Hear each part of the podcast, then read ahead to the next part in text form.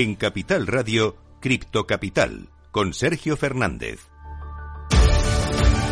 Muy buenas noches, bienvenidos, bienvenidas un día más a su casa, la casa de los amantes de las criptomonedas. Hoy, como siempre, estamos a viernes, así que ya sabéis, no se sale porque tenemos que estar aquí aprendiendo un poquito, hablando un poquito sobre cripto, sobre economía, muy importante además en estos momentos tan disparatados. Ya sabéis cómo está la situación, por ejemplo, en Inglaterra, lo que lamentablemente ha sucedido hoy en Japón, y vamos a analizar también todo lo que está ocurriendo en el mercado cripto, que desde luego tenemos mucho, mucho de lo que hablar. De momento, vamos a ver cómo está el mercado. Tenemos prácticamente todo el top 10 en verde, además el, el índice de Bitcoin de Fear and Greed en máximos de los últimos dos meses, ¿eh? muy importante este dato. Y además también tenemos noticias muy bullish, muy importantes, pues por ejemplo, del Banco Santander, de Binance, que por fin ha sido registrada en España como proveedor de servicios para activos virtuales. Es una noticia muy importante y además vamos a seguir ahora hablando del culebrón de Celsius. Ya sabéis, eh, hace unos meses nos tocaba Terra, pues ahora nos toca hablar de Celsius, de Three Arrows Capital, todo malas noticias, pero bueno, nosotros vamos a intentar ponerle eh, una nota de humor y también de análisis que yo creo que es muy importante en estos momentos. Ya sabéis, tenemos, empezamos con la tertulia, como siempre. Primero te voy a contar unas noticias y además hoy tenemos dos proyectazos. ¿eh? Te voy a contar que es Hammond Swap, cuidado, ojo con este nombre, el único exchange descentralizado español. Y también vamos a hablar un poquito de Brain Numbers, también es un proyecto español muy importante, eh, muy interesante, que te vamos a contar al final del programa. Así que, pues como siempre, ¿no? Si quieres aprender un poquito de cripto, si quieres estar con nosotros y sobre todo pasártelo muy bien, pues quédate conmigo hasta eso de las 12 y vamos a aprender, vamos a hablar juntos sobre criptos. Venga, arrancamos ya, como siempre, un día más, Cripto Capital.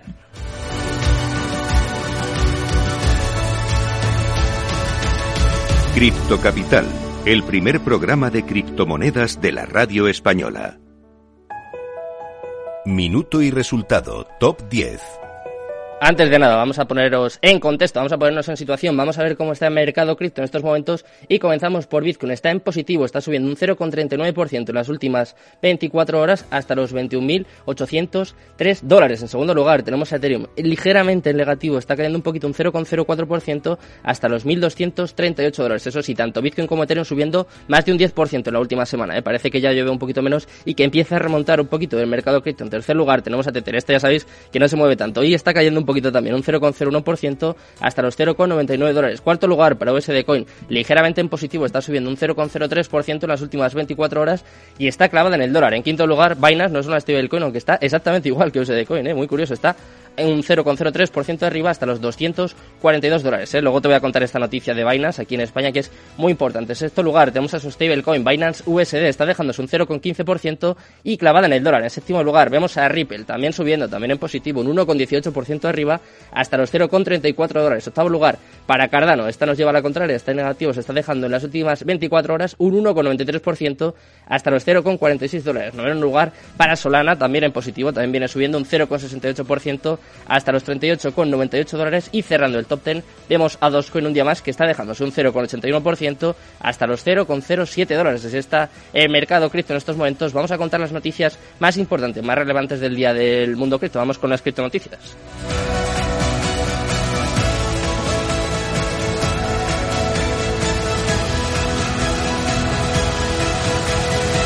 Cripto Capital con Sergio Fernández. Cripto Noticias. Empezamos, como siempre, a repasar toda la actualidad del mundo cripto y vamos a empezar por un índice muy importante. Mide el sentimiento del mercado, es el índice Fear and Greed de Bitcoin, que parece que empieza a recuperarse y ha alcanzado un máximo de los últimos dos meses. Después de uno de los, de uno de los peores trimestres de su historia, los precios de las criptomonedas podrían regresar o al menos dejar de caer, que ya es bastante, si la actitud de los traders es una indicación. Esto se mide según el índice Bitcoin Fear and Greed, que llegó a 20 el 8 de julio y que es la posición más alta que ha alcanzado en los últimos dos meses según alternative.me. De hecho, este es el más alto que el indicador ha alcanzado desde el 7 de mayo, según el análisis multifactorial del sentimiento del mercado cripto. Según una nota publicada por Car Research el 5 de julio, el indicador se está acercando al nivel de miedo después de pasar una cantidad muy prolongada de tiempo en el nivel de miedo extremo. ¿eh? Muy importante esta noticia porque parece que empiezan a relajarse un poquito las tensiones o por lo menos el miedo dentro del mercado cripto, aunque como te comentaba, todavía hay muchas noticias negativas. Vamos a intentar buscar el lado positivo. Vamos a hablar de una noticia muy importante aquí en España y es que el Banco de España ha aprobado el registro de Binance como proveedor de servicios para activos virtuales. Exchange Binance, es la plataforma de criptomonedas más grande del mundo por volumen de transacciones, y ha informado de que su filial española Moontech Spain ha sido registrada como proveedor de servicios de activos virtuales por el Banco de España. Según destaca, este registro permitirá a Binance ofrecer servicios de intercambio y custodia de criptoactivos en España de conformidad con los requisitos de las normas contra el blanqueo de capitales y la financiación del terrorismo de su Banco Central. Moontech Spain obtuvo el registro por parte del Banco de España en el día de ayer, el 7 de julio de 2022, habiendo solicitado este registro el 28 de enero de 2022. Ya sabéis, contamos aquí la noticia de que habían dejado de ofrecer futuros. Quizá tenga algo que ver ¿eh? con, con, esta noticia y con esta aceptación por parte del Banco de España. Vamos a hablar ahora de un Banco de España, de uno de los más importantes, seguramente el más importante, el Banco Santander, que va a celebrar la entrega de premios digitales en el metaverso. ¿eh? Cuidado, a medida que la industria de la cadena de bloques y las criptomonedas se expande, pues las principales instituciones financieras están cada vez más interesadas en este espacio. Y el gigante bancario Santander planea una ceremonia de premios que tendrá lugar en metaverso. Sí, sí, como te cuento, ¿eh? parece mentira, pero es así. El Banco Santander va a celebrar una entrega de premios en el metaverso de Decentraland el próximo 14 de julio por su Santander X Global Challenge Blockchain, dijo el banco en un anuncio en su sitio web en el día de ayer. En concreto, esta ceremonia es la conclusión del concurso realizado en colaboración con la Fundación Ausentia, que contó con un total de unas 400 candidaturas. La fecha límite para las solicitudes fue el 9 de junio de 2022, después de lo cual el jurado de expertos internacionales redujo la lista a tan solo 20 finalistas. El pasado 7 de julio, estos finalistas presentaron sus soluciones a FinTech Station, el equipo de innovación abierta de Santander. Vamos con la última noticia del día. En este caso, tenemos que hablar también, tenemos que dar alguna noticia negativa, tenemos que seguir hablando de lo que está ocurriendo con Celsius, que se enfrenta a una demanda después de haber perdido, ojo, 390 millones de dólares en operaciones de alto riesgo. La saga del prestamista Celsius continúa muy a nuestro pesar, a pesar de que esta semana logró terminar de pagar una deuda millonaria. Los problemas, sin embargo, de esta plataforma no parecen haber terminado todavía. Este viernes, varios informes revelaron que la empresa ahora enfrenta una demanda de un excontratista que le acusa de mala gestión y de fraude. La empresa de inversión es Keyfi.inf y su fundador, Jason Stone, presentaron acciones legales contra Celsius ante el Tribunal del Estado de Nueva York en el mismo, el mismo día de ayer, alegando que el prestamista le debe cientos de millones de dólares en ganancias generadas. Celsius y Keyfi fueron socias entre 2020 y 2021, un tiempo en el, en el cual Stone había trabajado con la prestamista. Crypto Briefing recuerda que Celsius comenzó a adquirir a mediados de 2020. Como veis, pues continúan las malas noticias. Eso sí, eh, nosotros, como te decía, vamos a intentar poner un toque de humor, vamos a intentar analizar todo lo que está ocurriendo en el mercado cripto, que es, es complicado, pero vamos a intentar hacerlo, como siempre, con los mejores invitados. Así que venga, quédate conmigo, arrancamos en Twitch y te voy a contar a quién tengo esta noche que te va a gustar, ¿eh? te va a interesar, ojo. Entra, entra.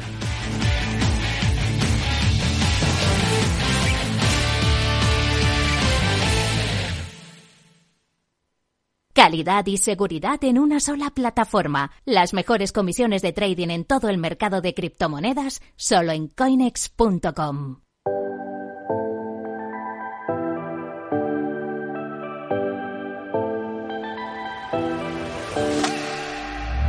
Bueno, pues como todos los viernes ya estamos por aquí con la única tertulia cripto de España. ¿eh? Me gusta mucho, me gusta mucho decir esto y además con los mejores invitados. Hoy tenemos por aquí a mi vera, a mi derecha tenemos a B-Block. Un placer volver a tenerte por aquí. ¿Qué tal? Buenas noches. Buenas noches a todos, encantado de volver a pasar por aquí, ya es mi tercera vez, o sea que ya llevamos un poco de recorrido y nada, pues ya veo que tenemos ahí dos nuevos invitados que yo nunca he coincidido con ellos, así que nada, pues un saludo chicos, un saludo a todos los oyentes y ahora nos vemos. Hay nivel, hay nivel por aquí, ya veis, ¿eh? que hay algunos tertulianos que ya están curtidos, como es el caso también de Malik. Seguramente ya estáis cansados de verle o de escucharle, por lo menos, pero, pero bueno, siempre es un placer tenerlo por aquí. ¿Qué tal? Malik, buenas noches. ¿Todo bien? Hoy, hoy, tiene buenas palabras hacia mí, ¿eh? Es raro, ¿eh? Claro, has traído a Héctor, has traído a Héctor, entonces digo, tengo que hacerle un poco la pelota. Me cuesta, ¿eh? Me cuesta, porque me cuesta aguantarte, pero digo, bueno, hoy, hoy hay que portarse bien. Pues un fuerte abrazo a todo el mundo y, encantado de estar aquí con vosotros. Igualmente, vamos a analizar aquí un poquito eh, lo que está ocurriendo y para eso tenemos con nosotros a un pedazo periodista. Tenemos con nosotros a Héctor Chamizo, que es un placer tenerle, tenerle por aquí. Tenía ya ganas. ¿Qué tal, Héctor? Encantado de conocerte. Buenas noches. ¿Qué tal, Sergio? Encantado y buenas noches a todos. Eh, a Biblock y a Malik, que también se pasó por mi canal y tuvimos una charla guay mm. y la verdad que con, ganas y, ver a ver qué, de qué vamos debatiendo, ¿no? Al final. ¿Controlas tú mucho de cripto, sector? ¿Sueles hablar en, en tu canal? O sé que también escribes en, en la información, que bueno, eh, trabajas para varios medios. ¿Sueles hablar de criptos o, o solo economía? O cuéntanos un poquito. Sí, no, no, no, no de, todo un poco. Eh, de hecho, cuando Malik vino y han venido pues mucha gente vinculada a cripto, por ejemplo, Hugo Ferrer se pasó por, mm. mi canal hace poquito y hablaba de, sus modelos de Bitcoin que los llevan por debajo de 10.000. Si queréis luego lo, comentamos eso porque me pareció súper interesante. Y de, todo, de todo ha, pasado por ahí. Tenía un espacio que se llama Crypto Space, que es verdad que lo, por diferentes cuestiones por la parrilla no lo, tuve que sacar, pero sigo hablando de criptos en, en Bulambera, así que ahí le, seguimos dando porque es un sector que, que, sigue interesando pese a estar en bear market, ¿no? Y, que está haciendo limpia, ¿no? Eh, seguramente. Pero bueno, esto ya lo debatiremos a lo largo de, del, del, de la hora, ¿no? De lo que estemos por aquí. ¿Cómo lo ves tú, Héctor? ¿Cómo ves tú el mercado? Si te parece, empezamos por ti y ya vamos analizando a los demás o vamos un poco comentando. Porque quiero saber también, ¿es la primera vez que tú vives un beer market de estas características? O, por ejemplo, el de 2017 ya estabas ahí un poco al tanto? No sé, porque hay gente, hay oyentes que seguro que dicen esto no es nada, si yo ya he pasado esto cuatro veces. Pero claro, el que lleva unos meses dice, ostras, que esto ha bajado más de la mitad, o sea, ¿qué está pasando con mi dinero? No, sí, en 2017 estaba, lo vivía muy de cerca. Eh, de hecho, viví eh, desde el nacimiento de Bitcoin incluso hasta, hasta posteriormente cuando se surge el primer boom, ¿no? Hmm. Y, y lo que pasa en 2017 y ese pinchazo, ¿no? Tremendo. Y fíjate, eh, por aquel entonces, lo he comentado yo en otros directos, en otras entrevistas, y por aquel entonces yo eh, me planteaba si de verdad era una burbuja.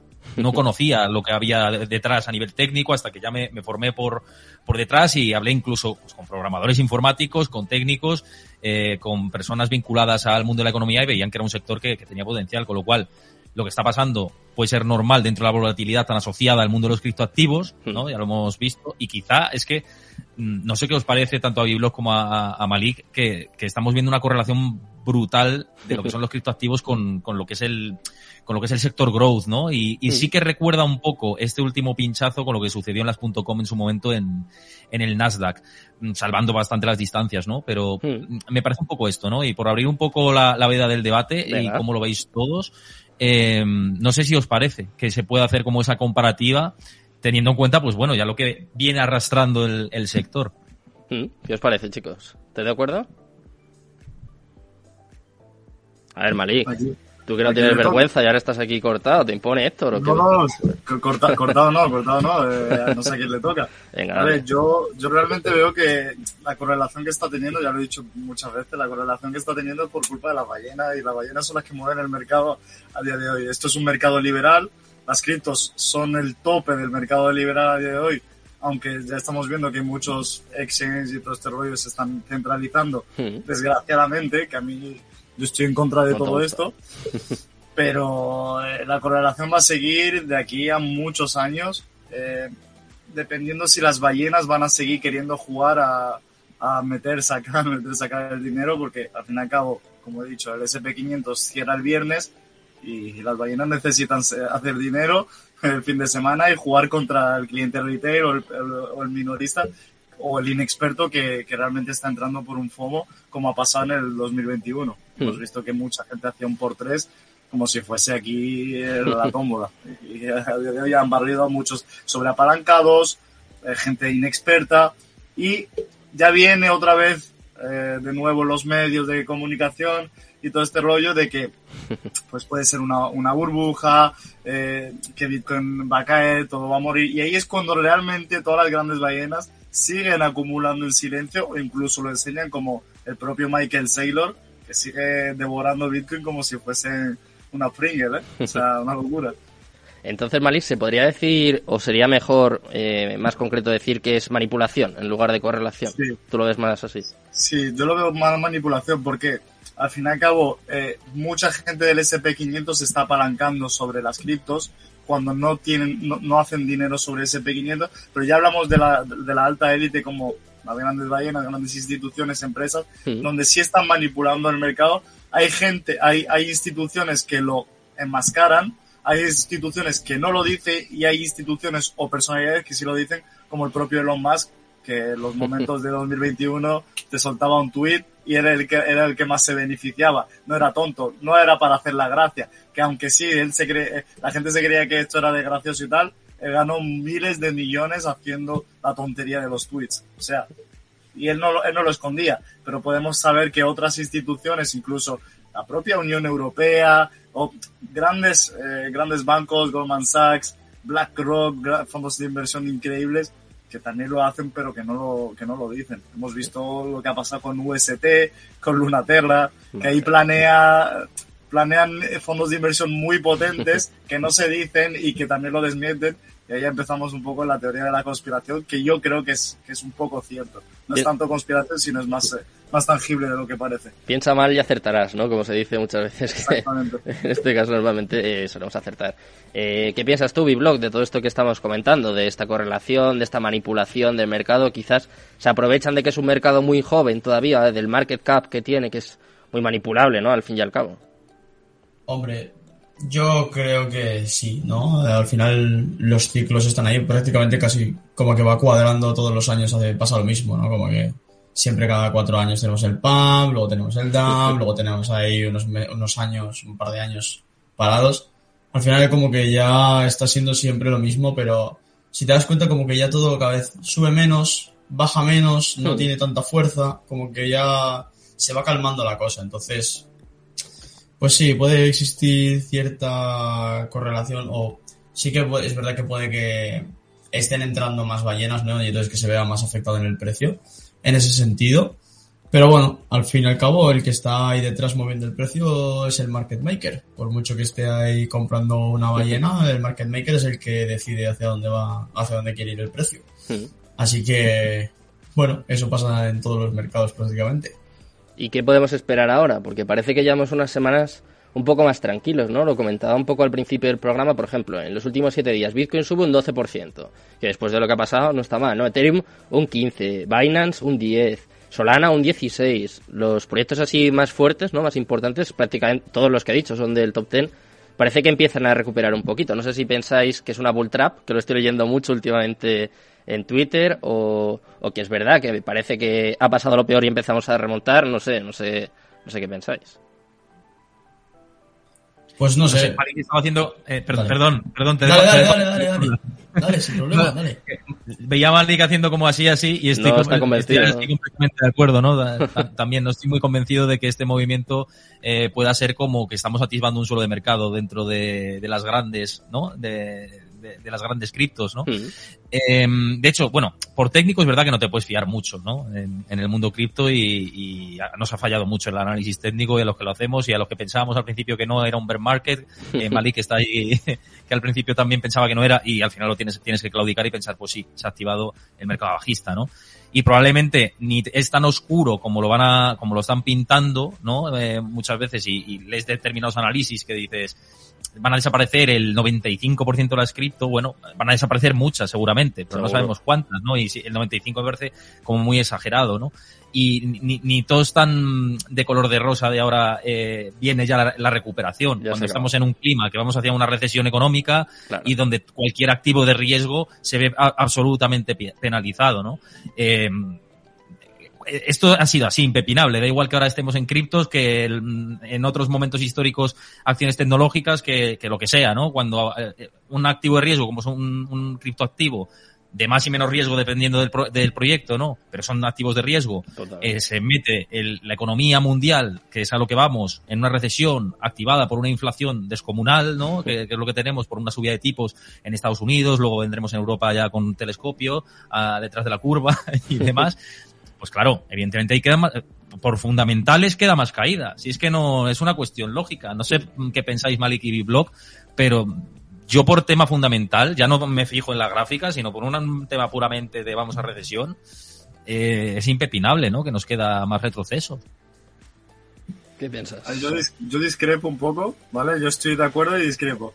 Punto número uno, yo creo que esto es un dead cat bounce, o sea, un, un, un, rebote de gato, muerto ¿vale? Que la gente, para quien no lo sepa, es cuando pega el fake, o sea, el rebote fake hacia arriba y la gente ya empieza a confiar, como acabas de decir Sergio, de que Bitcoin ha subido un 12, de que todas estas altcoins están subiendo un poquito. Pero es que ese rebote yo creo que es un poco fake porque podremos ver a Bitcoin, yo, a, mi opinión, si ser un consejo de inversión a 14.000 o incluso menos, ¿eh? Podríamos llegar a la barrera de los 12.000 y si llega a los 10.000 y no rebota hacia arriba, se va a ir como en la época del COVID, más o menos, hasta que después rebote. Es, son ciclos de mercado, como las crisis. Hemos visto que, el euro ha muerto. O sea, en los últimos días ha muerto y va a rebotar. Lo van a impulsar hasta rebotarlo un poco, pero... Es una stablecoin ahora mismo el euro, ¿no? Es un stablecoin, parece un dólar. O sea, todos los poseedores de USDT, USDT y tal, se han frotado las manos. lógicamente porque siempre ha estado muchísimo más alto que el dólar, entre ellos yo, hmm. lógicamente, y seguramente todos los que estemos aquí en la sala. Así que yo pienso que es un rebote de gato muerto, veremos a ver, y realmente estamos, yo estoy muy pesimista, ni estoy mirando ni la gráfica. Pero bueno, si, tú sueles ser el optimista, Malik. Ya, pero... has caído tú también. No, pero me he dado cuenta que al ser pesimista se, se puede llegar a ganar más. Más realista, ¿no? Sí, aparte de ser realista y no llevarte tantos chascos, puedes llegar a ganar más si, si te sobreapalancas y sabes hacerlo también. Porque las caídas siempre, la ganancia es mayor que la subida. Las subidas, has dicho, es un 12 y tal, pero es que las caídas a veces las vemos de un 25, un 40, un, un 47%, que es una locura en menos de 24 o 48 horas. Y si estás apalancado, sobreapalancado, pues triunfas. Así que por eso mismo que estoy siendo más pesimista porque es que lo estamos viendo en el mercado. O sea, eh... Malik, pero que lo ves como yo, ¿eh? que dices que no estabas casi de acuerdo. Si lo estás viendo como yo. Sí, pero lo que. ya, ya, pero la segunda parte, cuando he dicho que discrepo, es que has comentado un poco sobre la recesión. Va a haber una crisis que la gente va a temblar, pero que flipas. ¿Qué pasa? Que discrepo porque las criptos no se crearon para llegar a seguir el sistema recesión y tal, aunque se está pareciendo al sistema, claro. desgraciadamente las criptos se crearon para refugiar capital como el oro y tal frente a la crisis y, todo este rollo. Por eso discrepo un poco de que no debería afectarle, seguramente le va a afectar la recesión sí o sí, pero no debería afectarle en un nivel tan, tan, tan significativo como la shitcoin llamada euro dólar, en este caso. ¿Qué opinas tú, perdona. Perdona, ahora a Biblog le dejo, pero solo, un apunte con todo esto, ¿eh? Porque como estamos... Eh, no, no, no, no, que va, que va, que va. Estoy, eh, de hecho, es que es lo que dices tú, ¿no? Estamos prácticamente de acuerdo en, en casi todo. Lo que pasa es que en una recesión, cuando cae tan fuertemente la demanda de cualquier cosa, porque el dinero disponible se reduce, el ahorro se reduce, todo cae, evidentemente eso se traslada a cualquier activo, aunque es verdad que por concepción de mercado y por lo que estás diciendo, y estoy de acuerdo, las eh, cripto, o sea, las criptomonedas no están concebidas como, como un dólar o como un euro, como una divisa normal al uso, sino para que sea refugio de valor a futuro. Pero de momento hay una volatilidad asociada a estos activos que no lo hacen que pueda ser reserva de valor. De momento, no, no te hablo de aquí a 40 algunas Criptos, ¿eh? Algunas criptos, no todas, que, muchos son, de, eh, algunas son inflacionarias, o sea, la gran mayoría son inflacionarias, como cualquier divisa y algunas son deflacionarias que ahí sí podemos hablar de un valor refugio, posible valor refugio. A día de hoy me parece a mí que, digo que en ¿eh? recesión que, en recesión evidentemente también va a verse penalizado, no sé a qué nivel. Esto no tenemos bola de cristal, no sé, pero debería penalizarse. Sobre el papel. No sé, no sé, ya, ya dejo el paso a, a Biblo, que, que, es el que está guardando por ahí. No, no, no te, no te preocupes. Y estoy aquí escuchando que la verdad que prefiero escucharos. Que, bueno, yo la verdad es que discrepo un poco, con los dos. Eh, Muy bien. Así yo no miro, el, no miro el precio. Me acabo de enterar de lo que ha pasado esta semana porque lo ha cantado Sergio, no, no me he enterado. La verdad, eh, lo mejor, bueno, yo lo tengo todo guardado en, si se pueden llamar monedas estables, por ahora no tengo mucho invertido, tengo un poco. Y esta subida, pues hombre, evidentemente no es momento de comprar, ¿no? Esperaré a la siguiente caída y ahí ya puede que compre. No voy a estimar precios porque aquí no tenemos ninguna la boda de cristal. Claro. Pero sí que me atrevería a decir que podríamos seguir cayendo debido a que hay muchos préstamos apalancados que se está viendo, ¿no? El ejemplo más claro ha sido el de Celsius porque era al final el más público, el más grande o lo que quieras. Pero si tú eres una institución, eh, a ti lo que te interesa es liquidar a otra y quedártela, ¿no? ¿Qué, está, ¿Qué estamos viendo? FTX compra no sé qué, FTX compra no sé cuál, FTX absorbe esta empresa, liquida no sé, bueno, bueno, bueno, bueno. FTX liquida, liquida, liquida, liquida, ¿no? ¿Quién está detrás de FTX? O sea, ¿quién está con FTX? Alameda Research. Recordemos, ¿no? Que está ahí Alameda. Yo creo que unas instituciones están tirando a otras. Y hasta que la pelea de instituciones no se acabe, mm, creo que todos en general vamos a sufrir bastante en cuanto al precio. Porque recordemos, pongamos sobre la mesa que un Bitcoin sigue siendo un Bitcoin y luego ya aquí cada uno tiene su visión y su precio y estimaciones y lo que quiera. Bastante que bueno, que por mucho que se le vaya a 300 le va a dar igual, ¿no? Que no sabe ni la contraseña del Ledger, o sea que le va a dar igual, ¿no? y yo creo que, bueno, hay algunos creadores de contenido que sí que están pendientes a seguir subiendo gráficos. Pero yo, por ¿eh? Pocos gráficos se ven ya, ¿eh? Habla, habla, como quién, como quién, no, no. Se ven poquitos, ¿eh? No, no, no voy a dar nombres, no voy a dar nombres aquí, no. Pero mira, por ejemplo, uno que sigue subiendo que no para, que es Adri G. ¿eh? Adri G no para de subir gráficos todos los días, ahí le tienes un gráfico, ah, me ha tocado, no me ha tocado, todo el día. Qué pesado es el tío. Desde aquí un saludo a Adri G. Y, y nada, yo creo que, bueno, yo más lo que estoy haciendo es... Eh, visitar otras zonas del ámbito cripto, ¿no? Porque muchos nos quedamos en el precio, que es lo que más nos llama la atención, donde más se puede hacer dinero, pero pocos están yendo un poquito más atrás. Yo ahora estoy hablando con... Bueno, tengo que, de hecho, que preparar un documento, un pequeño documento, con las preguntas para un equipo de validadores que hay dentro de la red de Cosmos para ver cuál es su trabajo, ¿no? Cómo generan ellos dinero. Ellos realmente están haciendo trading con el precio de Cosmos, le viene, le viene a cuento, hacen como yo, no lo miran hasta que Sergio lo canta. O qué están haciendo para ganar dinero ellos, ¿no? Porque al final las redes se tienen que mantener. ¿Cómo ganan dinero aquellos que mantienen las redes?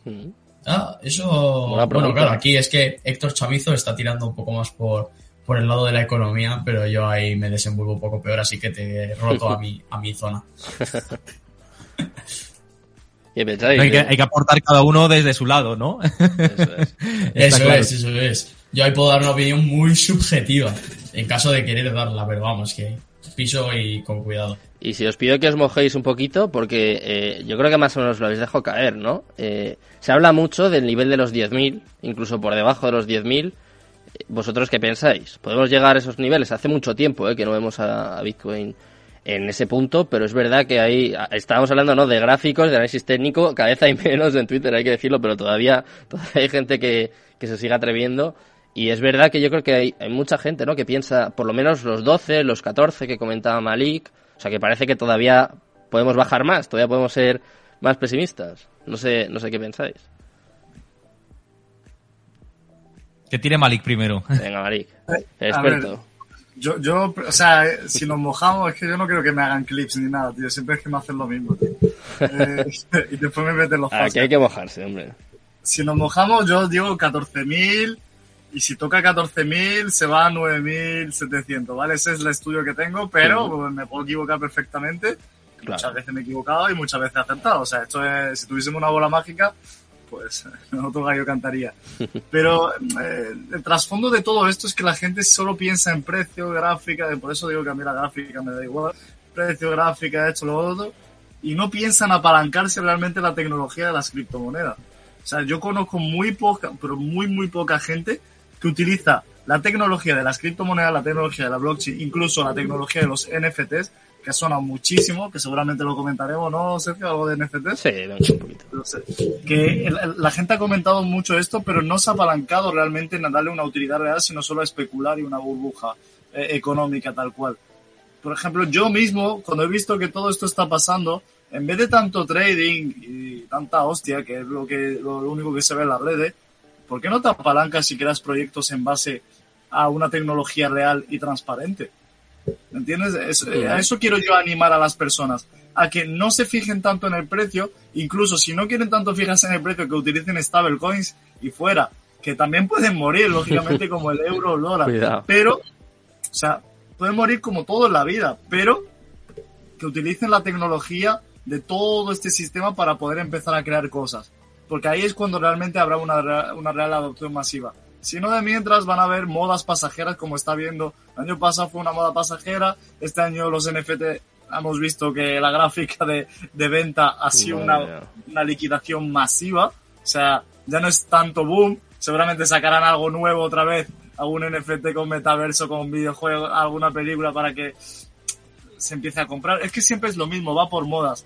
Por lo tanto, si te, si te riges a mirar siempre las gráficas, siempre vas a estar pesimista porque nunca vas a poder elegir el buen momento a menos que hagas una buena compra progresiva y ser paciente y conservador y todo el rollo. Así que esa sería un poco mi visión y mi, análisis.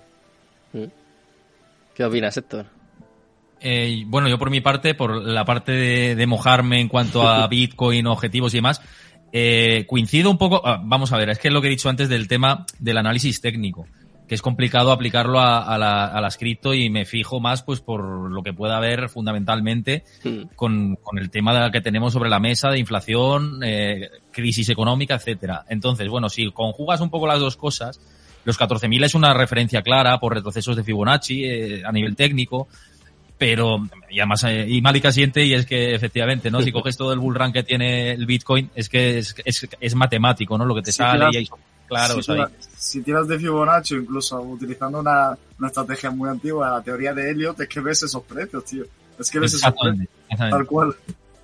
Entonces claro por eso los 14.000 es como una referencia clara después de haber perdido los 20 y los 18 especialmente cuando bajó a esa zona, ya sí que se abre como camino hacia los 14 claramente. Eh, pero a nivel técnico, pero claro, es que aquí como funciona, es un mercado que funciona no como una acción normal de la bolsa, por lo general, entonces claro, eh, mojarse es difícil. Pero si nos centramos en eso y en la parte fundamental, evidentemente los 14.000 sí que puede irse claramente. Y de perderlo yo estoy claro, eh, estoy con Malik también de que los 10.000 tambalearían bastante bastante, porque ahí ya mm, es que no hay referencias, hasta, hasta por debajo de los 10.000 de los 10.000 justamente. Entonces, puede haber un abismo. Es que, claro, es como lo que vi un meme hace poco en, en Twitter que decía, las acciones joroba, ¿no? De que suben así y luego bajan así, vuelve a ser como, como las curvas de contagio del COVID, ¿no? Y dice, joder, pues es que el, el, Bitcoin si pierde los 14.000 se puede parecer a eso. Después, si va hacia abajo más. Entonces, bueno, eh, por mojarme dentro del Bitcoin, no lo sé. Yo, vamos, espero, porque además a mí me gusta hacer compras progresivas, que el Bitcoin no se vaya mucho y si se va mucho, pues aprovecharé a nivel particular y no recomendación de inversión para hacer seguir haciendo aportaciones ahí en, en Bitcoin Ethereum que es principalmente en las en las dos en las que meto más capital y, y, ya está. Y con, con, eso es con lo que me mojo pero con mucho cuidado y con el pie en el freno y en el acelerador para ver si hay que acelerar o frenar porque es un mercado absolutamente loco. Y luego con, con respecto a lo que decía Malik también de de los proyectos transparentes y todo esto es que estoy de acuerdo. Es que el problema es que ha habido muchos proyectos muy opacos, ¿no? En el mundo, en el mundo cripto. Y creo que se puede aprovechar esta limpia que se está generando en el mercado para que empiece a haber ese apalancamiento hacia, favorable a estos proyectos que puedan ser más transparentes y que se metan inversores de verdad que apuesten en algo que sea escalable, transparente y con un potencial de cara a futuro. Y seguramente NFTs y todo esto y proyectos ligados al, metaverso van a salir muchos a partir de los próximos años, con lo cual hay que tener el radar también puesto ahí. Una cosa que, no sé, siempre me pregunto, ¿por qué siempre se busca un precio? Establecer un precio, ¿no? ¿Hasta dónde? ¿Por qué siempre se hace la pregunta de ¿hasta dónde crees que va a caer Bitcoin? Oye, esto es como en el fútbol, ¿no? Que tú dices, oye, ¿cómo va a quedar el partido? Pues es normal, ¿no? Como, porque el inversor también está, está, con los huevos en la garganta de lo que ha invertido. Tendrá que estimarse y, y, hacerse una falsa, una falsa ilusión también. pues, no sé, aquí el que tiene un buen plan y una buena gestión de riesgo no debería de importarle el precio por mucho que se vaya para abajo. Aquí cada uno...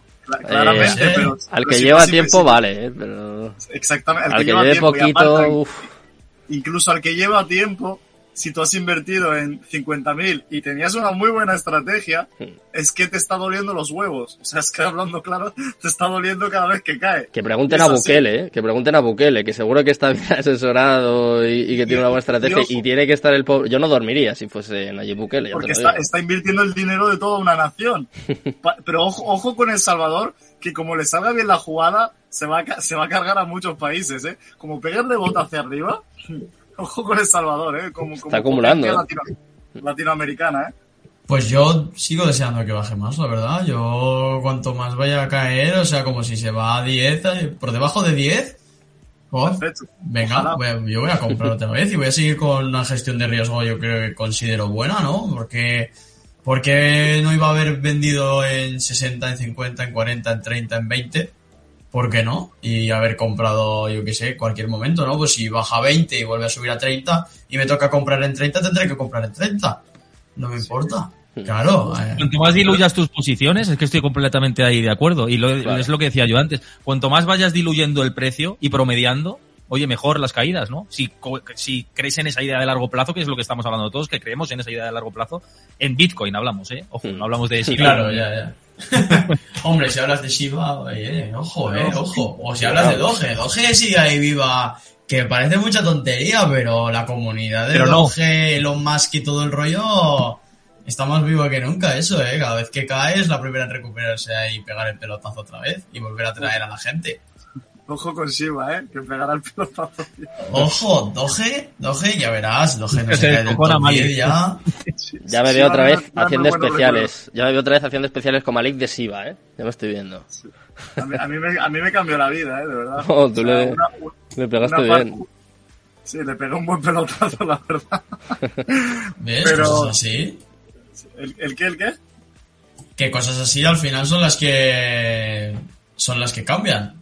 Oye, aquí el que pega el pelotazo también tiene buena suerte, ¿no? Porque aquí se dice mucho, ah, no, no, no tienes que ir a jugar al pelotazo a ver a qué, a ver a qué encuentras. Pues, aquí pues no, ¿por qué no?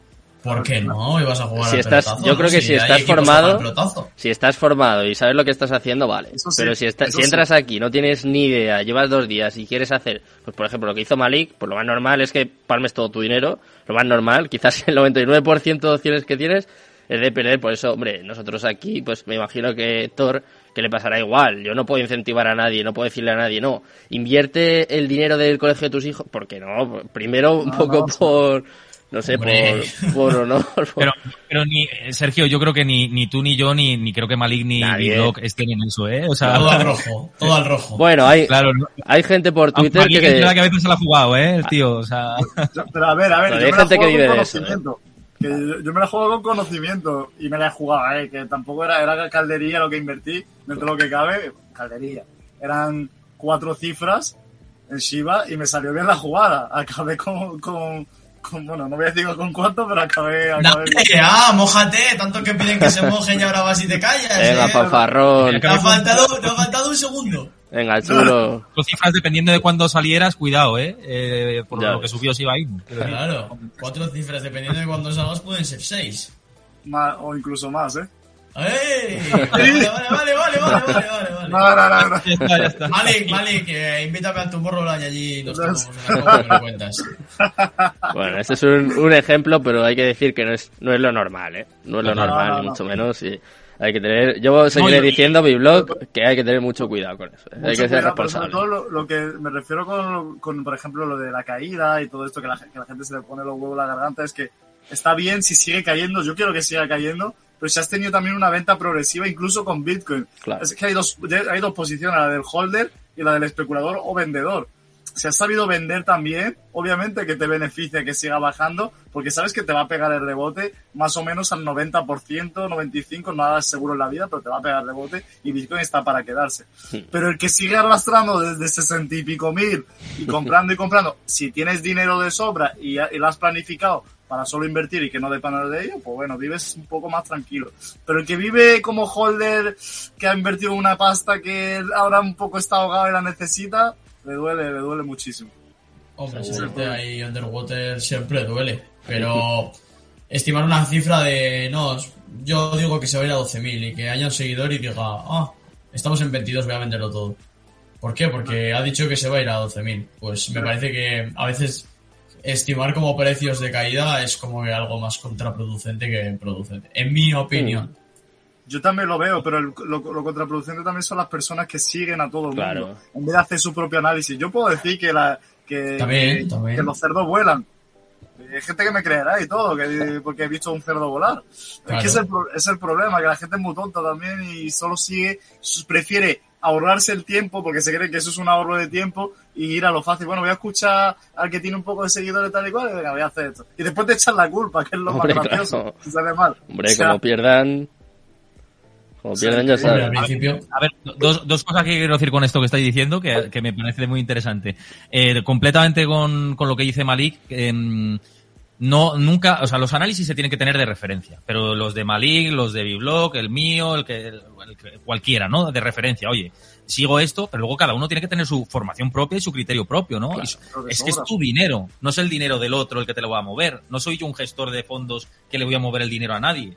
Yo soy un periodista económico especializado en mercados, en inversión, que me he formado por mi parte y que yo hago mis análisis porque me apetece hacerlos. Pero me equivoco como todo el mundo, ni tengo la bola de cristal. A veces acertaré y otras veces fallaré, ¿no? Dentro de, todo esto. Entonces, ¿qué- ¿con eso qué quiero decir? Quiero decir que cada uno eso, tiene que tomar sus propias decisiones y que con su dinero tiene que también ver qué perfil de riesgo tiene, que con ese perfil de riesgo, si puede asumir más o menos eh, riesgo, si puede ser más o menos conservador, si tiene que diversificar más o menos en diferentes activos.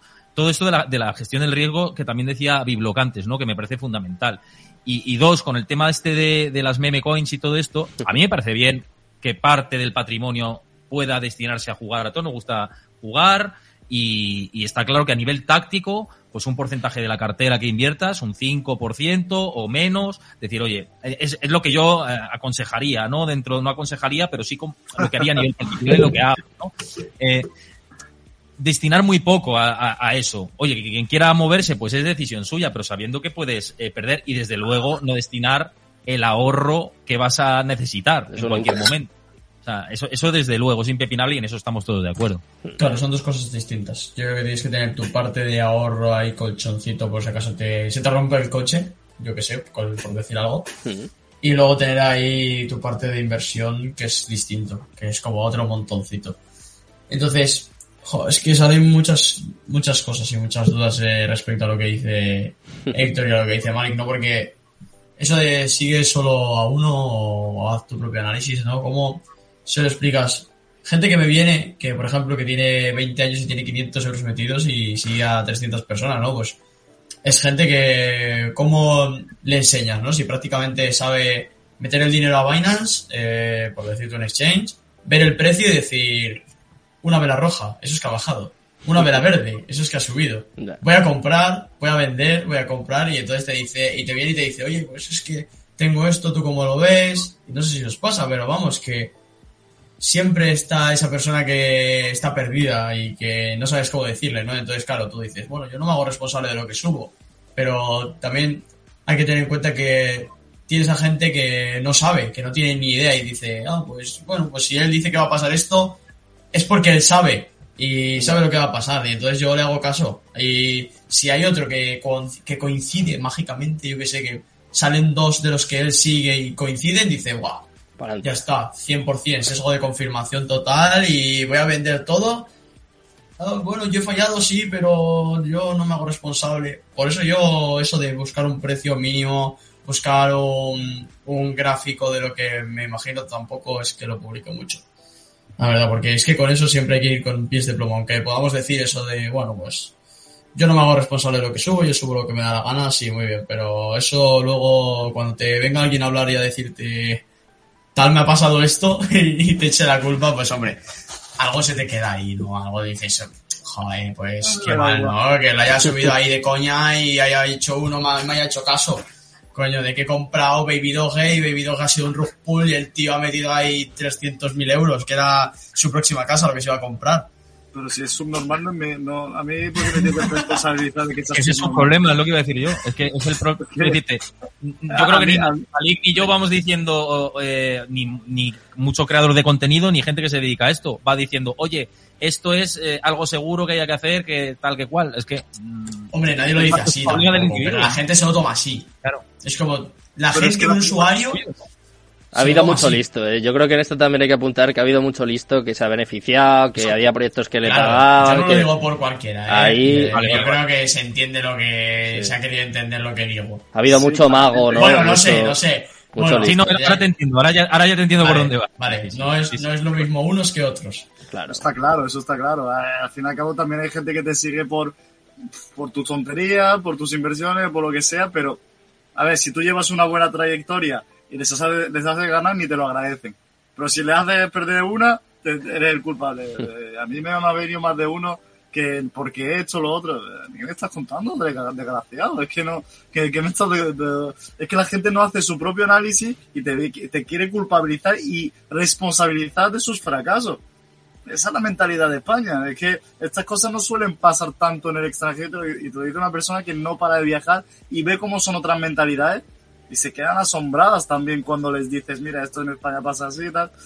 Es que también aquí hay, yo creo que además coincide con que aquí hay mucha necesidad. Sobre todo, pues además estamos en una sociedad ¿no? que hay mucha inmediatez. Entonces, tú asocias dinero y encima dinero rápido, dinero inmediato, y pues yo entiendo que hay gente pues que está muy necesitada, que necesita ganar dinero como sea, que ve pues que por ejemplo, yo que sé, Malik o cualquier influencer, cualquier creador de contenido está ganando dinero y dice, ostras, yo quiero hacer lo mismo y si puede ser mañana, pues mañana. O el, joder, el típico ejemplo del Lambo, ¿no? Venga, que te vas a comprar el Lambo en dos días. Y hay gente pues que pierde la cabeza, que hace inversiones pues que no se puede permitir, que tú lo ves desde fuera y dices, jolín, esto es una locura, ¿cómo has hecho esto?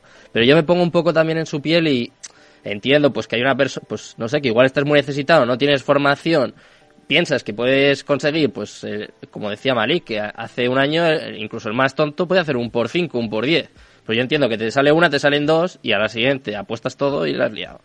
O sea, yo en, ese contexto lo entiendo, pero no, pero asume, lo justifico. Asume ¿eh? tu responsabilidad, ¿entiendes? No le claro. eches la culpa a los demás. Asume tu, eso sí, tu riesgo eso y tus mierdas, como todo, porque cuando falla, cuando la gente va a la ruleta y falla y el, eh, o vas al casino y falla, que vas a echarle la culpa al casino, el casino te, mete una patada y te echa, tal cual, y se queda tan tranquilo. Pero ahí, ahí porque no queda otra, pero aquí como sí que puedes responsabilizar a alguien, pues sí. Pues sí, pero es que ese es el problema. Que, y además se ha acostumbrado a la gente a hacerlo y que también muchos creadores de contenido traguen y, como que, se sientan culpables. No se sienta culpable ni nada. Que quiera escuchar bien, que no, pues adiós, muy buena. Es que me, da igual. Y aparte de eso, los, los, puñeteros vende humo, tío, han jodido mucho a los que de verdad crean contenido. Ese es el problema. Con un, con, un Lambo, con esto. Ese es el problema. Y hay gente que, sobre todo la gente más joven, desgraciadamente que se hay mucha gente que te, se lo sigue tragando. Y cuando te lo tragas, pues después metes todo el mundo en el mismo saco y pasa lo que pasa y hay una explosión.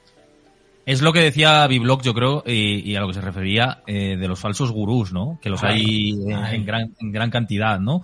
Y este es el problema, pero eh, yo creo que el resto de creadores no tiene que seguir, ay, voy a ir yo, eh, me voy a sentir mal cuando me vengan y me van a decir que, oye, ¿qué has, ¿qué has dicho con esto y lo otro? No, si el problema lo tiene el falso gurú, vayamos a por él, en realidad. Y, las comunidades grandes tienen que ir a, por él. Y al final, te digo una cosa, la libre salta tarde o temprano. Y esta gente, al final, el Lambo que sale alquilado, que han alquilado un Lambo por ahí, que no es ni suyo ni nada y se hacen pasar por millonarios y esto, que hay muchos perfiles. Y además, si sigues contenido financiero en YouTube, te saltan anuncios de Google eh, a, porrón, ¿no? De este tipo de perfiles en muchos casos. Y esto es a lo que hay que ir. No hay que, no, no el usuario cuando te venga, tú al usuario le puedes decir, ya puedes intentar fomentar la educación financiera y decirle, mira, yo lo que intento es mi visión analítica, tal, tú me puedes seguir o no. Punto. Pero no te puedes sentir culpable por eso. La culpa hay que trasladarla al que la tiene, que es al falso gurú, al vendehumos, que es lo que está diciendo Malik, ¿no? Hmm. ¿Qué opinas, Adri Block? Has sacado un tema interesante ¿eh? aquí. Sí, no, sí, eso es. No querías hablar de economía y has dicho, bueno, pues les voy a liar y voy a sacar aquí. sí, aquí Vamos a ir por otro lado. Ha venido a meter la bomba y, se queda callado encima. Hombre, yo os he dejado ya dar vuestra opinión porque los, los últimos 30 segundos de lo que ha dicho Mali es lo que es a lo que yo iba. Que al final ha sido, pues eso, pues una cuenta, vamos, me va a mojar, voy a decir un nombre. Un Musama, por ejemplo, ¿no? Pues tú puedes no seguirle y de repente te sale un tweet suyo de esto que te salen recomendados o eh, criptos y te dice ¡Oh, he soñado que mañana Bitcoin se va a 30.000, compra todo. Pues, hombre, es, alguien que ni sigues, ¿no? Y hay gente que va y lo hace. Y no saben cómo es esa cuenta tampoco. Yo no sé. pues sí, es un poco su culpa, pero también hay peña que... que está sin forma, ¿no? Es como si te viene un bebé un bebé que no tiene ni idea. Y escucha dinero gratis, dinero free, eh, compra aquí, eh, hazme caso y compra aquí que vas a ganar mucho dinero. O, algo, o los que te utilizan de exit liquidity, ¿no? Aquellos que te dicen, ah, compra esta moneda que como tiene 20 dólares de market cap, mm, cuando llegue a un millón se va a hacer un por 50 mil o no sé cuánto es. Pues esas cosas, por ejemplo, ¿no? Si es un proyecto suyo y te dice que lo compres y vas tú y lo compras, pues sí, es un poco tu culpa, ¿no? Pero hay gente que no puede medir eso tampoco. Que también está ese perfil. Claro, yo creo que aquí el problema, el, problema viene de la base, en realidad. Viene de, la, educación financiera previa, que es paupérrima y, terrible eh, en este país. Eh, eso, efectivamente, cero. O menos es cero. cero es cero. O sea, tú sales de bachiller y es cero es menos 12, que cero, es menos 12 ya. Es que no es... Sí, sí, sí. El, problema yo creo que viene de ahí. Yo creo que, que si estuviéramos más formados, no hablo de nosotros, que sí que estamos más formados a nivel financiero, pero el grueso general de estos que caen en, en, en estas, en estas cosas que decís, en, ah, bueno, pues voy a comprar porque tal me suena. Claro, tú no sabes que o sea, rentabilidad sin riesgo no existe eso para empezar y, y luego que, que, meterte en algo para dar el pelotazo como si fueras a echar el euro millón, pues es que, claro, eh, al final mm, te viene el tío Paco con las rebajas eh, esto viene de la falta de educación financiera, eh, viene de la base. Sí, sí, y también la crítica. O sea, si, si cuando te salen bien las cosas, te critican y, aunque hayas hecho ganar y todo lo que te dicen vende humo. lo primero que dicen vende humo. A mí, a mí, por ejemplo, o sea, eh, en el tema de Shiba o también de otras cosas, que además siempre repito que no es un consejo de inversión y tal, mucha gente ganó. a mí, por ejemplo, el Confidencial, el País, el Mundo, me empezó a sacar sin mi permiso. Me empezó a sacar que si links de Twitter, que si mi cara, y ponen gurú por la cara. O sea, es que, es que. Pues sí, tú estás encantado, Malí, de que te saquen por ahí. no, no, una, cosa, es cuando hablan y de bien que llamen gurú. ¡Vende humo! Una cosa es que hablen bien de ti. Y, y encima te deberían de pedir permiso. Otra cosa es que, Eso sí, que como que que, sin tu permiso te rebajen a nivel de un basura. No, pero que no, no escribieron tan, no escribieron cosas malas, pero palabras como gurú, eh, eh, estilo de vida, tal y cual. ¿Qué estás contando? Porque que a veces en los medios se informa de una forma un poco despectiva. Y yo en eso también Exactamente. me Quizá por falta de educación también, ¿eh? No este hablaron tan mal, pero, pero hablaron, eh, dieron la información, pero despectivamente, como que esto, que estos son unos locos que a veces tienen suerte y bla bla bla. O que es en ese sentido. Y encima no te piden ni el permiso. Eso es lo que me jode. Que en este país lo haces bien, te joden, y lo haces mal, te joden más. O sea, es que, es que ese es el problema. ¿Qué opináis de eso, de ese melón que he abierto? Que yo creo que podemos terminar con ello. Sobre todo me interesa tu opinión, Héctor. Quiero saber también, obviamente, lo que opinan tanto Malik como Biblog, pero eh, de, cómo informamos los medios y sobre todo de cómo informamos en un periodo como el que estamos viviendo ahora, ¿no? De Beer Market, no, seguro que lo habéis visto esta semana, el país que puso 10 eh, tweets para explicar el desplome de Bitcoin o no sé qué, que cuando sube yo no he visto en la vida, ¿eh? Un, un informe así, un análisis así del país. Sí que es verdad que somos un poco ventajistas, se podría decir, ¿no? Sensacionalistas. También, también. Y populistas. A ver, aquí hay, hay, yo creo que vas a estar conmigo de acuerdo, Sergio, y, y hay un problema y es al final tenemos que hacer bastante autocrítica con esto y a mí me gusta hacerla y predicarla y, abogar por la buena información y por si las cosas suben comentarlo y si bajan igual. ¿no? Eso es. Objetividad, ¿no? Aunque es complicado, ¿eh? que es una palabra se te llena la boca, pero es difícil. ¿eh? Ser lo más objetivo posible, ahí está. Y tú trabajas también en un medio de comunicación y sabes cómo, cómo funciona todo. Pero es, es verdad que mm, en, en, muchas ocasiones estamos en una competencia tan brutal de medios digitales, eh, con, con tantos medios de comunicación nuevos, ahora Twitch, YouTube, no sé qué, tal, muchos blogs personales, creadores por un lado, por los que te puedes informar, etcétera, etcétera. O sea, claro, esto es eh, a tan, tanta competencia para llegar a un tráfico mayor, pues se está cayendo en el craso error de eh, buscar ese sensacionalismo por el clickbait fácil. Totalmente. Y lo estamos viendo, pero no solo en los medios digitales, también en la creación de contenido en, en YouTube, en, en, en, todas las áreas, ¿no? en TikTok, en Instagram, es, es, es, impresionante, ¿no? Entonces, bueno, yo siempre he dicho que me gusta, eh, me gustaría más parecerme a la prensa anglosajona, ¿no? Que es independiente completamente, que si le patrocina una marca X y tiene que atacar a esa marca, la ataca y le da igual que le quite el patrocinio que va a entrar otra. Y, y, esto aquí hay mucho seguidismo y es un problema, ¿no? Y a mí me, me gusta criticarlo para que se cambie, precisamente. muy politizado, muy, muy, politizado. Bueno, eso ya, es, eso ya es otra, eso ya es otra película, otro episodio diferente. No, pero es verdad, Héctor, que todos los medios están un poco en el alambre, ¿no? Entonces, claro, pensamos, ¿eh? no voy a decir nombres a ver si encima la voy a liar y me van a echar la bronca el lunes, pero es verdad que tú piensas en cualquier gran empresa, cualquier gran banco, que aquí, o sea, yo tengo que decir que tenemos libertad, ¿eh? o sea, a mí en ningún momento me han dicho, oye, eh, no informes de esto, no hables de esto, que yo soy el primero que soy un bocazas. pero, pero, no es, pero no es lo normal, no es lo normal, ni mucho menos. Lo normal es que tú digas, pues yo me acuerdo, por ejemplo, aquí hemos hablado del, del corte inglés, del Banco Santander, que eso lo haces en cualquier otro medio y lo que dice Héctor, te retiran la publicidad y se ha acabado. O sea, porque eso a lo mejor son... Porque claro, que en eso también somos egoístas, porque yo soy el primero que tengo una noticia del corte inglés y yo la cuento como sea. O sea, yo tiro para adelante como sea, pero a lo mejor son 10 despidos, ¿eh? O sea, cuidado. Que con como están los medios de comunicación, eh, igual tú lo haces y, y, lo cuentas y estás haciendo tu trabajo, pero a lo mejor te cargas a 10 compañeros, ¿eh? Que también es una cosa que Claro, es, muy complicado, es, ¿eh? Es un alambre muy fino. Sí, y a mí, bueno, no sé si te habrá pasado a ti, Sergio, y demás, no sé si ahora en otros medios en los que hayas estado. Yo siempre, yo sí he tenido alguna vez alguna llamada de, oye, esta información, cámbiala, no sé qué, dale una vuelta. Digo, no, esta información, perdona, pero es la que es.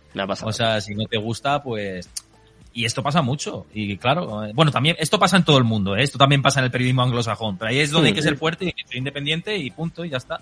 Pero bueno, eh, en, resumen. al, tema es que el problema de, de, España en, los medios de comunicación que siempre se habla mal de, la cripto cuando baja. Eso sí. Pero cuando, el resumen es eso. Pero cuando sube. mal. Cuando sube te sacan al mal, al, a todo lo que es criminal y tal. y cuando, sube, y así. y cuando sube, te sacan vídeos de 2008. Nosotros os avisamos, dimos una noticia. O sea, ¿qué me estás contando, tío? Si lo estás criticando todo el día. ¿Pero por qué? Porque vende más. Claro, porque lo que al final estos, em, estos, estos son empresas, tienen que ganar dinero. Entonces, yo lo que opino, mm, lo que creo desde lo que veo, desde mi punto de vista, es que al final un periódico o una empresa de estas se tiene que posicionar en el lado donde mayor masa haya. No se van a posicionar en el lado chiquitín que le va a comprar el lado chiquitín, no. Si la mayoría te dice que la escritora es una estafa, ¿dónde van a ir?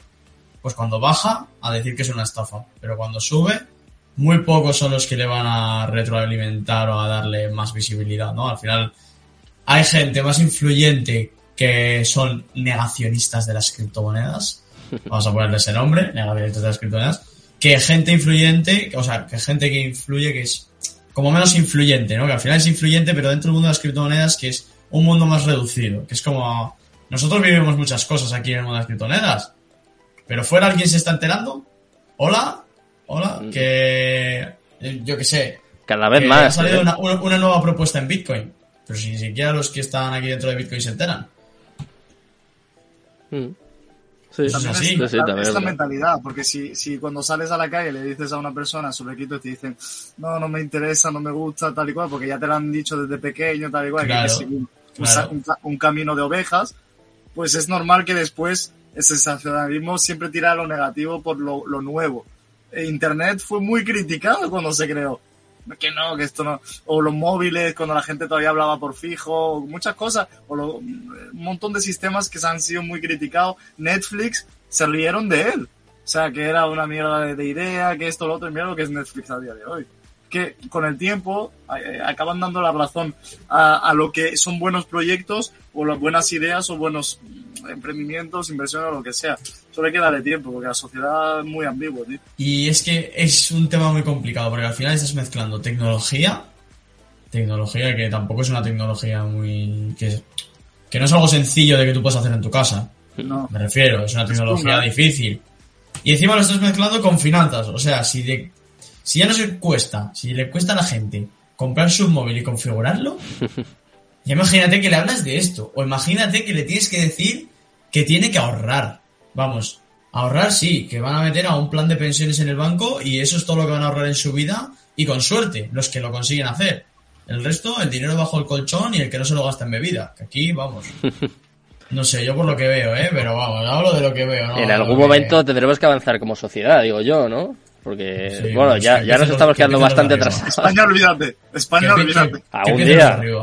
Algún día. No, España, olvídate. Nunca. Nos han quitado del estudio la inflación y el déficit eh, de, economía, o sea, justo en el momento más adecuado, ¿no? Qué curioso. Entonces, claro, eh, no, es que es, un poco, un poco lo, digo un poco a risa, pero es que es, es que es, mm, lamentable. es lamentable en realidad, ¿no? Y hay que empezar a cambiarlo. Y, me da igual, y, me, da igual, y no hablo de colores, ni políticos, ni esto, o sea, quiero decirte, esto eh, estaban lo que estaban y tampoco se fomentó, ahora están otros y tampoco. Eh, la idea eh, debería, ser un, un, tema de Estado y no lo es. Y ese es el problema. Que no sea algo de Estado. Cosas, comunes, la educación, eh, por ejemplo, desde pequeño no te enseñan una, hacer una declaración de la renta, no te enseñan a muchas cosas y después, después te, te echan la culpa de no saberlo, pero si no me lo has enseñado, que eras tú el que deberías de enseñármelo. Es que son, son muchas contradicciones y como, como dices, el que hay que avanzar como sociedad, en España olvídate. En España olvídate ya. O sea, que, que, por ejemplo, te metan leyes en el BOE por la cara que no has votado, como que no puedes sacar de tu dinero, que es blanco en el banco, que tienes que decir por qué lo sacas si es de más de mil euros. ¿pero qué estás hablando? sea, por un cajero, eso es una locura. O que, o que te geolocalicen por lo que vayas a pagar con la tarjeta. Eso entonces estamos entrando en una, sociedad dictatorial. Cada vez menos libertades. Pero de lo que no se habla es que el euro se cae. Eso no he visto muchas noticias. el euro se cae y que, pero las criptos son malas. Oye, pues yo lo estoy diciendo, ¿eh? Por, por, por mi parte, yo el, con el euro estoy muy pesado en mis programas de Twitch, en, en redes sociales y demás. O sea que eh, todavía hay, vamos, hay periodistas que sí que hablamos del descenso del euro y yo sé que Capital Radio también, ¿eh? Están hablando del descenso de, del euro. Solo los buenos lo hacen. diciendo, diciendo, un poco tomando la palabra que lo, lo que decía Biblock y por mm, terminar un poco con, con esto, eh, decía que cuesta mucho a alguien ver eh, cómo ahorrar de una manera fácil o que le, cuesta ya a la persona, imagínate si los conceptos básicos les cuesta, eh, viendo cómo está todo el clima actual, imagínate explicarle lo que es la blockchain y cómo funciona una cripto por detrás. Claro, esto no, es imposible, ¿no? Si no hay una base ya mm, básica de lo que es el TIN y el TAE, por ejemplo, de un préstamo, ¿cómo van a saber cómo funciona la blockchain que está por detrás del Bitcoin? Pues claro, es que hay que empezar desde abajo, que es un poco el mensaje que estoy trasladando todo el rato, pero es que es verdad. Es que es así. Yo es que pienso que no interesa, sinceramente, ni la educación financiera, ni el pensamiento crítico, ni pues cuanto menos sepamos, ¿no? Más fácil es manipularnos, más fácil es hacer lo que les dé la gana y ya está. Yo creo es un poco. Lo que interesa es fútbol, salsa, un poquito de baile por aquí, por allí, ¿eh? pasarlo bien, un poquito de fiesta y ya está. Y si mañana me morí, pues mira, lo disfruté. Así es. Así, así nos va. Bueno, chicos, pues ha sido un placer eh, hablar de todo esto con vosotros, poner nuestro granito de arena. Yo espero que los oyentes, los espectadores que hayan estado con nosotros, pues que hayan aprendido un poquito y sobre todo pues que se planteen un poco lo que lo que estamos viviendo y lo que nos queda, que eh, yo creo que va a ser, va a ser, de luego... Va a ser de locos, ¿eh? Va a ser de locos. locura, sí, sí, sí. Pinta mal. Y pinta muy, muy mal, pero bueno, habrá que apalancarse sobre sistemas como blockchain para crear proyectos, apalancarse para generar beneficios en algún sitio porque se viene, se viene jodido ¿eh? para la, la grande economía del mundo. Muchos ricos que eran ricos van a caer, muchos pobres también van a crecer porque tienen ideas como El Salvador, que parece una tontería, hmm. pero ojito lo que pueda pasar, ¿eh? Porque como pegue el pelotazo, Nayib Bukele va a callar mucha boca, ¿eh? Bueno, pues vamos a ver qué sucede con todo esto. De momento vamos a despedir por hoy la tertulia. Muchísimas gracias por haber estado aquí esta noche. Espero que repitamos que me lo he pasado muy bien con vosotros, ¿eh? He aprendido mucho. Encantado. Bueno, hasta gracias a los tres. Con todos menos con Mari. Sobre todo por volverme a invitar. Con todos menos con Que he aprendido con todos menos contigo. Tú ya no. Sí, sí, sí. Si sos el que más aprende, hombre, que no estás contando. Muchas gracias, chicos. Buenas noches. Un, placer. Un saludo. Hasta luego. Adiós. Hasta la próxima. Chao. Chao, hasta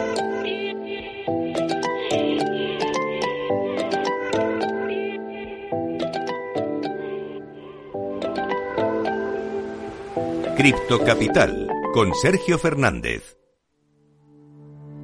Coinex es una plataforma de trading de criptomonedas que ofrece todos los tipos de trading, spot margin y contratos de futuros perpetuos hasta 100x que permite operar con los fondos que dispongas. Coinex se toma muy en serio la seguridad de los datos y activos de sus usuarios. Por eso cuenta con fuertes medidas de seguridad anti-hacking y anti-scam, lo que les posiciona como una de las grandes plataformas de criptomonedas que nunca ha sufrido ningún tipo de hackeo o vulnerabilidad en sus servidores.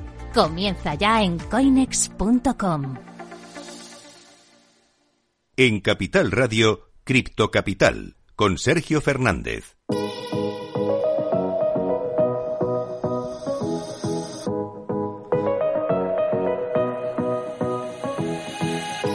Bueno, pues ya hemos terminado nuestra tertulia, ya habéis visto, hemos analizado cómo está el panorama, cómo está la economía, cómo está la inflación, cómo está sobre todo el mercado cripto, que parece, como comentaba, que empieza a remontar, empieza a recuperar un poquito, pero no hay que fiarse, ya habéis visto lo que dicen nuestros analistas, y vamos a empezar con las entrevistas. Hoy tenemos dos proyectazos y vamos a empezar por un proyecto español. Tenemos por aquí a Luis, es el CEO de Hammond Swap. Ya le conocisteis un poquito, estuvimos aquí hablando con él el miércoles y viene a detallarnos, analizar eh, con un poquito más de profundidad su, su proyecto, que yo creo que es muy interesante, ¿no? Estamos hablando de apostar por la blockchain, proyectos además, un proyecto como en este caso español y viene, bueno, pues a contarnos absolutamente todo. ¿Qué tal, Luis? Buenas noches. Hola, buenas noches, Sergio. Un placer. Buenas noches. Igualmente, estaba escuchando un poquito la entrevista anterior que habéis hecho con Malik y con B-Blog. Mm. Y la verdad es que yo tenía, he algún contacto con ellos también, con mi blog sobre todo, he hecho algún directo y tal, hablando de, de, de temas de blockchain y tal. Mm. Y bueno, muy entretenido. Estaba un ratito solo porque no sabía que, que existía todo esto y me parecía entretenido, ¿no? Curiosos puntos de vista desde, desde pues eso, desde perfiles distintos, ¿no? De, de, todos los tipos, ¿no?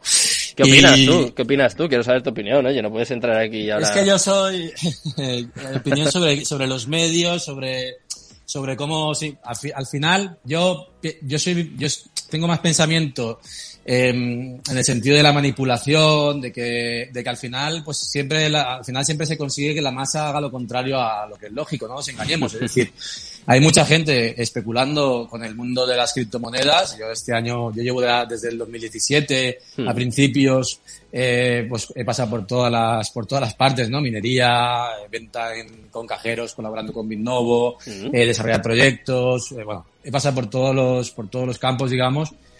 Y te tengo que decir que este mismo año, pues he notado como, como, como un nuevo círculo de, de usuarios aparecía, ¿no? Gente que, pues eso, chavales jóvenes de instituto de 16, 17 años, a través incluso de sus papás, de sus padres, que a mí me llamaban, oye Luis, tal, tú que estás en esto, es que mi hijo me dice, sí va, tal, ¿entiendes? Y te digo lo que yo pienso, que al final, pues fíjate, el mercado está hecho, está diseñado para, para quitar, no para dar. No este mercado de las criptomonedas, sino todos los mercados, ¿no? En, realidad, eh, no todo puede, no todo el mundo puede ganar. Es una cosa, es oferta, demanda y compras y ventas. Entonces, eh, yo, yo, bueno, eh, yo pienso, tengo, tengo un pensamiento de que el, mercado es cíclico, evidentemente el de, Bitcoin también, y está diseñado para eso, para, para quitar, ¿no? Entonces eh, me di cuenta de que en pleno bull run que se dice, toda esta nueva oleada o este círculo de, usuarios nuevos se metían en el mercado a, a ojos tapados a, a comprar los ATHs y, y, ahora es que justo, y ahora esa misma gente estos mismos días, no, yo me salí cuando Bitcoin estaba en 39, yo tuve suerte porque para perder más perder y yo no les digo nada porque al final tampoco puedes decir nada, ¿no? Es, cierto que más vale perder que más perder, que dicen ellos, pero yo pienso que hacer un, un DCA, ¿no? El dólar cost average, el promediar tus compras, en, eh, ir, ir invirtiendo, porque es que primero hay que empezar por entender qué significa invertir. Invertir no es apostar. Yo siempre se lo digo a la gente, es decir, invertir es destinar una parte de tus recursos, de tus ingresos, a la compra de ciertos activos que te protejan ante ciertas eh, condiciones que puedan ocurrir, ¿no? Entonces, eh, básicamente, empecemos por ahí. Si tú inviertes un 10% de tus ingresos eh, y lo quieres hacer en una parte en stocks, una parte en cripto, otra parte en metales, o cada uno con lo que la estrategia que tenga, y la sigues, normalmente, pues, eh, pues yo creo que es una buena fórmula, ¿no? Es la más aconsejable, sobre todo para gente que no se quiera dedicar o que no sea, que aquí hay otro problema también. Eh, al trading yo le llamo gambling, ¿no? Porque al final aquí hay ludopatía, ¿sabes? Es que esto es muy complicado. Se hace mm, tan popular eh, un mercado especulativo y, de una manera tan agresiva, porque no nos olvidemos de que aquí no son, yo de los medios si quiere lo comentamos, pero no nos olvidemos de que aquí el marketing en redes sociales de las criptomonedas Vamos, hemos visto imágenes de SIVA en, el centro de Nueva York, ¿no? En estos edificios de, de, de, y de otras peores. manzana ¿eh? y tal. De otras peores. Y, y carteles y, y, y empresas que, han, que surgen de servicios, que pues de compra y venta y demás, eh, como Together o como Bit2Me. Bit2Me está en la cresta de la ola, pero Bit2Me, en mi opinión, es una empresa que ha crecido demasiado rápido para son aquí de Castellón. ¿vale? Hmm. Yo he estado con ellos en el club de cripto y tal, no tengo nada. Pero desde fuera, sin haber analizado internamente, porque no es mi, mi, función, ni mucho menos, pero veo que han crecido muy rápido, han tenido una inyección de liquidez a través de fondos de inversión y tal, mm. y que ahora esas estructuras tan enormes, de tantos trabajadores y tan grandes, eh, a ver qué pasa. O sea, porque tú una cosa es crecer de una manera, pues una inyección de capital, yo lo llamo artificialmente. Luego veremos si esa estructura se sostiene y cuando vienen las vacas flacas, eh, ¿qué es lo que ocurre? Ocurre en, en, en, muchos, en todos los sectores, ¿no? Mm. Entonces, pues bueno, yo creo que, que, nada, que básicamente, pues eso, el mercado está hecho para eso, para quitar, que la gente y los, y los medios, muchos de los medios, yo a veces pienso, sobre todo en redes sociales, si realmente esos traders, esos influencers, esos expertos en tal, no lo hagan adrede para que, para equivocar a la gente, ¿no? Para hacerles vender cuando, cuando hay que comprar y para hacerles eh, comprar cuando hay que vender, ¿no? Entonces, Eh, yo soy muy reacio, ¿no? Yo sí que estoy en redes sociales mucho tiempo porque a esto me dedico y tengo que tener conocimiento de lo que opinan y lo que ocurre eh, por ahí, pero, pero siempre de una manera, pues eso, muy, muy, muy aséptica, porque no creo en la información. Yo me, yo creo más en, cuando me pasen un proyecto, pásame tu white paper, pásame tu página web, eh, veo tu comunidad, veo como tal, si es que tengo, y ese es el estudio que yo hago, ¿no? De, del código de, de la, del, del, proyecto a través de los desarrolladores nuestros,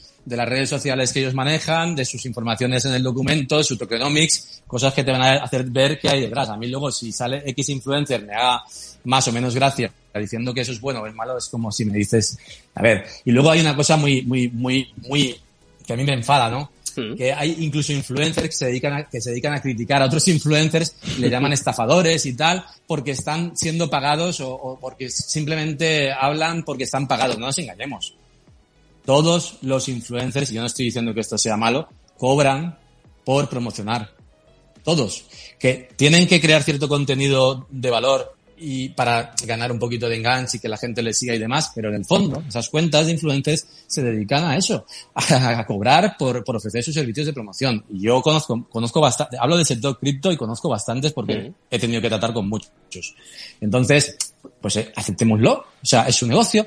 Lo que tenemos que también entender es que yo no puedo ir a invertir dinero, además, vuelvo a decir, invertir, no apostar, eh, porque tal persona, tal, me da igual, no voy a decir, no voy a decir ningún nombre, hmm. pero mira, Biblock, que estaba aquí hace un momento, porque Biblock ha dicho que el protocolo X de la moneda tal que ha salido tiene un APR interesante y me va a hacer ahí millonario. Ojo, se puede equivocar.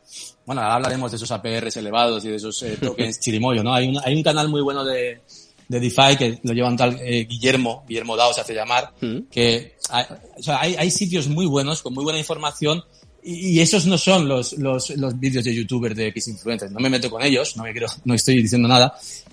Al revés, me estoy metiendo con ciertos influencers que incluso critican o llaman estafadores al resto, porque esta hablaba de que Bitcoin en 50.000 era oportunidad de compra porque iba a llegar a 100.000. Ojo, es que quizá llega a 100.000. Es que en el siguiente ciclo igual llega a 100.000. El error está en el que eh, vende, o sea, perdón, compra eh, de, demasiada cantidad, a lo mejor en 50.000 y luego la acaba vendiendo en 30.000 porque no lo soporta porque ha apostado, ha hecho una apuesta y la está perdiendo y la cierra en pérdida. Pero si tú compras en 50, tranquilamente, compras en 40, compras en 30, compras en 20, ya sé que esto es súper, súper, súper típico de escuchar, ¿no? Y compras en 15 y compras en 10, y promedias, al final, en el momento eh, del ciclo que ocurra, que te pille dentro, porque yo no veo otra forma de hacerlo. O sea, eso o eres trader con, con capacidades y con, y con, y con conocimientos para hacerlo, no, no, no, no lo que ocurre. Yo no hago trading. Yo simplemente me dedico a, yo soy, yo soy, yo soy creyente de todo esto, hmm. yo creo en Bitcoin, creo en Ethereum, y siempre lo digo a quien entra al mercado además, me preguntan también, oye, pero yo quiero eh, a esto tal como, ¿qué compro? ¿Qué compro? Es que he escuchado lo típico, esta moneda, me da igual, ¿eh? no, voy a decir si va, Solaris, o he comprado, o, tal, no sé cuál decir ahora, Maná, o cualquier. Eh, y yo digo, no, escúchame, a ver, o Matic, que para mí es una moneda, o sea, de las, es una de mis apuestas principales, pero yo no le digo a la gente que compre Matic, yo le digo a la gente que entra nueva y sé que son nuevos. Fíjate en Bitcoin y fíjate en Ethereum. Haz compras promediadas y descansa. Y cuando ya lleves dos o tres años o un ciclo completo y, y, te hayas molestado o si te ha interesado eh, analizar cómo funciona esto y cómo son los ciclos y, y, todo lo que hay detrás de todo esto y quieras destinar un porcentaje a monedas de más riesgo y para mí hablo de más riesgo eh, en el top 20 de market cap, fuera del, un pequeño porcentaje. Sí, sí, o sea, al final no me refiero. Yo lo veo así, 70% Bitcoin y Ethereum para gente que entra nueva. Hmm. Como mucho, 20% dentro de lo que es el top 20 del market cap y el 10% de lo que, de lo que, de lo que has, de tu 10% de tus ingresos, por ejemplo, que sea un 1%, lo puedes destinar ya de lo que hay en, cripto, pues a, monedas un poquito más, pues más especulativas, ¿no? Apostar, correcto, correcto, esa parte de más, de más riesgo, ¿no? Hmm. Pero vamos, básicamente Bitcoin y Ethereum. Inicialmente Bitcoin y Ethereum. No les digo nada más. O sea, compra Bitcoin. No, es que yo, claro, porque es que yo he escuchado que tal persona metió 100 dólares en no sé qué y se hizo rico. Y pues es que pues, no te voy a decir que no haya ocurrido, porque es verdad que puede ser que ocurra, pero no es la forma, porque igual puedes coger esos 100 dólares y pregunta cuánta gente ha puesto 100 dólares en X moneda que podía ser qué tal y ha perdido los 100 dólares. Y no nos engañemos, ¿eh? yo no soy ningún ningún privilegiado, que yo empecé en el 2017 y yo me comí, y lo tengo que decir así, varias ICOs y varios timos y varias cosas de bastantes cantidades, pero es un proceso de aprendizaje y de eh, error acierto, ¿no? Al final tienes que, pasar por eso. Entonces, bueno, básicamente, pues eso. Sobre el tema de, de las campañas de comunicación en medios, yo creo que son otra vez un, un, un tópico, medios de desinformación, que creo que apoyan al mercado para que realice su, su cometido, que es eh, quitar, no dar. Entonces, ese es el resumen. El tema de influencers y demás, yo tengo mucho respeto por el trabajo de todo el mundo y, yo, eh, mm, con esa misma filosofía, respeto a quien hace estudios y análisis y da su opinión eh, eh fundada en, en, en ah, eso se nota. Cuando alguien está hablando de un proyecto, sea cual sea, y, ve, y, ha estudiado el proyecto y se ve que sabe de lo que habla y le ha dedicado un tiempo y tú lo escuchas, te, puede dar gusto escucharlo, sea cierto o sea no cierto lo que está diciendo, ocurra o no ocurra, o sea, no, no baso en mis decisiones de inversión en lo que escucho, pero por lo menos dices, hostia, este tío se está preocupando de dar una información pues, sólida, ¿no? Y luego hay otros por ahí que les oyes hablar y, y hay que quitarlo. O sea, yo lo siento mucho, pero eh, a mí escuchar a una persona hablarme de inversiones financieras y decir bro, colega, tal, lo siento, pues pues no, a mí, yo tengo 40 años, igual todavía soy mayor, no me, no me casa, no, lo siento, no es mi, no es mi. el, problema, Luis, eh, eh, bajo mi opinión o bajo mi punto de vista, es que durante, yo creo que sobre todo a partir del año pasado, que vendía mucho más lo segundo que lo primero. Vendía mucho más mm. un tío que te iba a decir, esta, pues es que, joder, ¿cuántos vídeos salían? Eh, la siguiente gema que va a hacer un por cien. Sí, eh, clickbait, ya, eso está claro. Claro. Eh, al final, Entonces, al de esos barros, estos lodos. Incluso cuando un influencer en, en, Twitter o en una red social hablaba de que el mercado iba a subir para arriba, eh, todo eran likes y cuando decía que veía posibles caídas, eh, todo eran burlas y críticas. Eso es así, es, es la es la inconsciencia de la gente. Al final, lo que te digo, eh, tú tienes que estés invertido o estés en, o estés fuera, porque al final aquí, al final cuando tú te vas a, las redes y ves cómo habla cada uno, notas casi si está en USDT o está en Bitcoin o está, sabes, por cómo está eh, argumentando los, los, los posts que realizas. Entonces, yo creo que hay que ser un poquito más, más, más, más formado, más, más calmado, más, más, más, más profesional o más, eh, no sé cómo decirlo, pero y tomarse esto como lo que es. Estás tomando eh, decisiones de inversión, de dinero que seguramente no te han regalado. Eh, tómate tu tiempo, haz tus estudios, haz tu análisis, ten una estrategia de inversión y síguela. Eso es todo lo que yo. Y ya está. Y no te dejes llevar como hoja que lleva el viento, porque al final te vas a, te vas a ir pegando contra todas las paredes, ¿verdad? Yo creo que es muy necesaria. Esa educación que comentábamos justo al final de, la tertulia, creo que ahí está un poco el kit de, la cuestión. ¿eh? Creo que el, el problema de base parte de ahí y luego pues ya sí. un poco todo lo demás. Sí, eh, sería mucho pedir que, a ver, esto ya sería la bomba que los colegios eh, eh, enseñaran educación financiera, enseñaran a los niños pues a, lo que a lo que es la gestión de los activos, el cómo, el cuál es, cuál es, cuál es, tú montas un negocio y cuáles son los costes, cuáles son los impuestos, cuáles son, eh, cómo son los beneficios que vas a, cómo vas a tener que repartir, o sea, cómo hacer un plan de viabilidad, cómo hacer un cash flow, o sea, todo lo que tienes que saber. Mira, mi hija el otro día, un caso curioso de, de justamente cómo no vive en la realidad, tiene nueve años, mm. y fuimos al supermercado y compró, de repente, se puso a comprar esto de helados, tarrinas de helados de estas, mm. de, estas de tal. Y coge como de cuatro, cinco, seis sabores. Y yo de broma le digo, ¿qué vas a hacer? ¿Montar una heladería? Y dice, pues sí, tiene nueve años. Digo, ah", digo bueno, pues verano que se lo pase un poco bien. Entonces, ¿qué pasa? yo pago los helados, ¿no? Evidentemente pago los helados y toda la compra. llego a casa y me dice, ¿quieres un helado que tengo de tal, de cual? O sea, lo típico de los niños y digo, sí, sí, dame un helado de fresa con vainilla. Cinco euros. Y coge y me trae, o sea, me dice, cinco euros. Digo, hombre, vamos a ver, a ver. Entonces, ¿tú qué negocio haces? Vas al supermercado. Yo te pago los helados, ¿no? Y ahora vienes y me lo vendes otra vez, digo, eso es una obra maestra. Y, tienes que, entonces, no lo, no lo hice porque no quiero, porque tiene nueve años y no quería amargarle el día, pero le hubiera dicho, mira, tú tienes que coger el ticket, ver lo que te ha costado todo lo que hemos comprado, los helados. Y eso es tu inversión que has hecho en compra de, producto. Y ahora cuando lo vendas, tendrás que eh, pues sacar un dinero, pero tendrás que pagar los 50 euros que me gasté yo en, el supermercado o lo que sea, ¿sabes? Entonces quería enseñarle un poquito la economía de, cómo funciona realmente, ¿no? Pero ay, que, déjala que se vaya a la piscina y, no la amarres, ¿no? Pero bueno, son cosas que ves que con ese ejemplo tan sencillo en el colegio, con ese tipo de, de cosas, de pues de cómo emprender un negocio, cómo iniciar, pues cómo montarte tu heladería o cualquier cosa práctica, pues los niños seguramente empezarían a entender de cómo, cómo se crea el, cómo se crean beneficios, cómo, de dónde sale el dinero, dónde se generan ingresos, ¿no? Que no es, que no es que el dinero llueva, ni mucho menos. Y bueno, y también, muy importante, saber gastarlo. Porque no, en la vida no es importante, es importante cómo crear riqueza, pero también cómo administrarla y, y, y, y saber gastar, ¿no?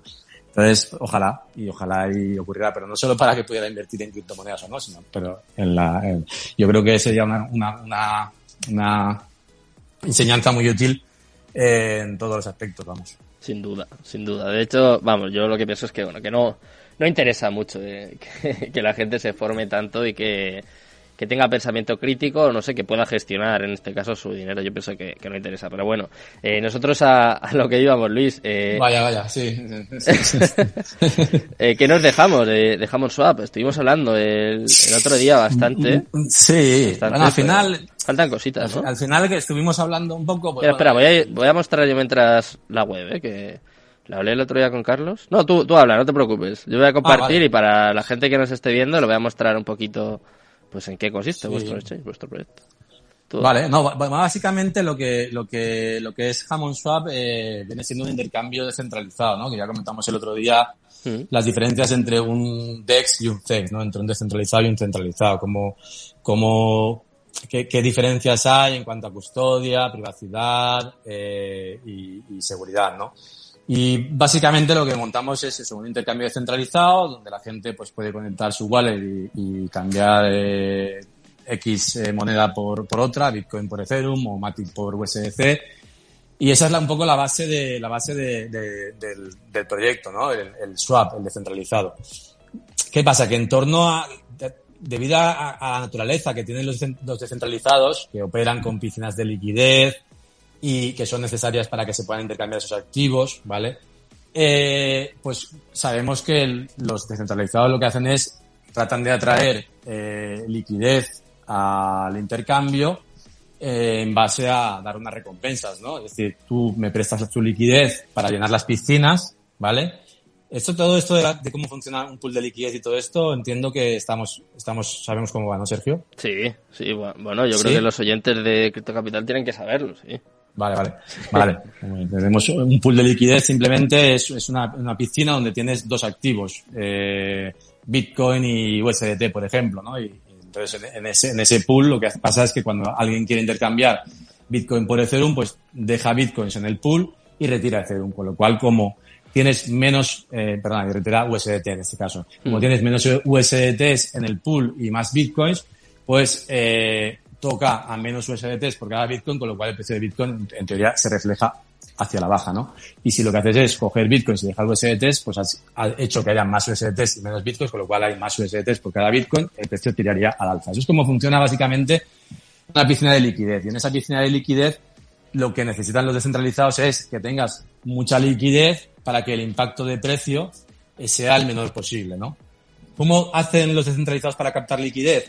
Pues ofrecen los típicos modelos de farm. Nosotros el tema de los farms va a ser un poco complejo que lo explique cómo lo hemos hecho todo. Hmm. El otro día ya explicaba que teníamos una, una filosofía de emisión controlada, ¿vale? Para que el token nativo del, del intercambio realmente pudiera llegar a ser deflacionario, ¿no? No al contrario del resto de los descentralizados que existen, que suelen ser inflacionarios o altamente inflacionarios. Entonces nosotros tenemos una limitación de 50 millones de tokens por año que tratamos de compensar a través de funciones eh, de quema, sean eh, aplicaciones eh, mm, que pueden estar, ser, digamos, externas a lo que es Hammond Swap, o sean funciones dentro de, de, la propia aplicación de Hammond Swap eh, que generen eh, fees y esos fees se utilicen para comprar y quemar o para directamente quemar esos jamones, ¿no? Entonces, básicamente, yendo a, a, lo que decía, eh, normalmente la gente, los intercambios necesitan de que la gente meta el máximo de liquidez posible a cambio de una recompensa, ¿no? ¿Qué hacen la mayoría de los centralizados? Pues están los FARs. La gente, digamos que presta la liquidez a cambio de recibir una parte de los fees de las transacciones que ocurren en ese par, es decir, si yo he puesto Bitcoin USDT en, el, en, el, el pool de liquidez de X descentralizado, por cada intercambio que haya de Bitcoin USDT en ese intercambio, eh, una parte del fee que cobra, que viene siendo alrededor del 0.25 o del 0.3%, se lo lleva el que se divide entre todos los que han, digamos, prestado liquidez eh, en ese par. Pero como esto, evidentemente, es una recompensa mm, que en muchos casos puede llegar a no ser suficiente, lo que hacen es, aparte, te están regalando, por prestar esa liquidez a través de los farms, su propio token, ¿vale? Es decir, el token de PancakeSwap, que es Cake, eh, cuando tú pones liquidez en los pares con Cake, eso sí, eh, prestas esa liquidez, te va dando esa parte de, de, de los fees de, los intercambios, de los swaps, que incrementan eh, la cantidad de tokens que contienen tus LPs y además te están dando cakes de una manera lineal, ¿no? Ellos por cada bloque emiten una cantidad y lo distribuyen entre todos los fans de una manera no proporcional porque utilizan multiplicadores para, digamos, premiar más a los pares que más les interesan, ¿correcto? Mm. Y eso es como funciona un poco la, lo estándar para, para atraer la liquidez, ¿no? Te doy una parte de, del fee del swap y te recompenso con un token, el token eh, del DEX, que digamos que si realmente llega a tener valor eh, en el medio y largo plazo, pues puede llegar a ser una recompensa real, ¿no? ¿Qué ocurre la mayoría de las veces? Que esos tokens que te dan de recompensa de los DEX, eh, como son altamente inflacionarios, no se sostienen y acaban mm, tendiendo a valer cero, ¿vale? Eso ocurre en muchos casos y en muchos de esos casos incluso los intercambios duran meses desde que salen, se hace el típico incremento de liquidez barra subida de precio del token de, del DEX eh, y luego se va todo para abajo porque cuando llegan las recompensas y, y se, se, está emitiendo de una manera superinflacionaria el token y la gente lo, lo va vendiendo, eh, acaba la gráfica teniendo a ir a cero y, y, se, y se acabó. ¿no? Cierran incluso el, el, el, intercambio como ha ocurrido estos, estos últimos seis meses en varios, en varios eh, casos de, de DEX. Hmm. Vale, pero hay otros tantos, otros más conocidos como puede ser eh, eh, PancakeSwap o como puede ser SushiSwap o como puede ser QuickSwap, QuickSwap tiene diferente porque tiene dos tokens, uno para recompensar los, los, la liquidez y otro que es el, el, token de gobernanza, es más parecido a lo que hacemos nosotros. Pero básicamente hay otros que, debido al volumen que tienen de, de liquidez y de intercambios, pues eh, digamos que se, se controla un poco la, lo que es el precio de, del token y se sostiene un poco. Pues PancakeSwap, aunque Cake tuvo una TH de 40 dólares y ahora está en torno a los 4 o 5 dólares, pues sigue teniendo cierto valor y, y, no ha ido a cero, ¿no? Y además que son, son, ellos van haciendo desarrollos y, y aplicaciones también para intentar también quemar el token y, y, y evitar que, que, se desplome el precio, ¿no?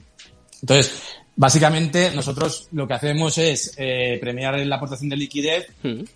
Eh, solo emitimos eh, 50 millones a través de bonos, nosotros lo llamamos bonos, que simplemente es, eh, tiene la diferencia eh, del FAR, básicamente en cuanto a que cuando tú metes liquidez en un bono de Hammond Swap, la liquidez pasa a ser propiedad del descentralizado. Es decir, ya se queda en las piscinas de liquidez de, del DEX permanentemente. No la prestas, que es el peligro, ¿no? Si tú prestas liquidez eh, para recibir la recompensa del token de, del DEX y luego la retiras, el DEX se queda sin esa liquidez trabajando y habiendo entregado una cantidad de tokens, en muchos casos, pues importante a, a quien ha prestado la liquidez temporalmente, ¿no?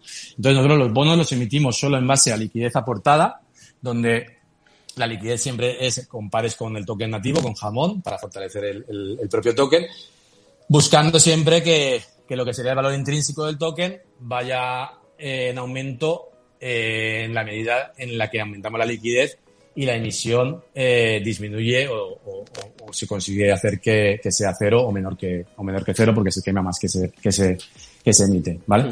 Entonces, los bonos de liquidez funcionan así. Tú aportas la liquidez al DEC, la, la liquidez se queda permanentemente ya en, en la tesorería del, del, intercambio y tú a cambio recibes una recompensa directa con un multiplicador de entre 1.2 y 1.8. Esos bonos, de esos 50 millones eh, de, de tokens para, digamos, darte recompensa a través de los bonos, ya han finalizado, creo que quedan muy poquito en cuanto a en dólares, creo que falta un bono de Cerum con jamón de, por completar muy poquito y otro también muy poquito, pero básicamente ya están completos y ya no se van a emitir más, más bonos, con lo cual no vamos a imprimir o vamos a, a emitir más jamones eh, hasta el año que viene, hasta abril del año que viene.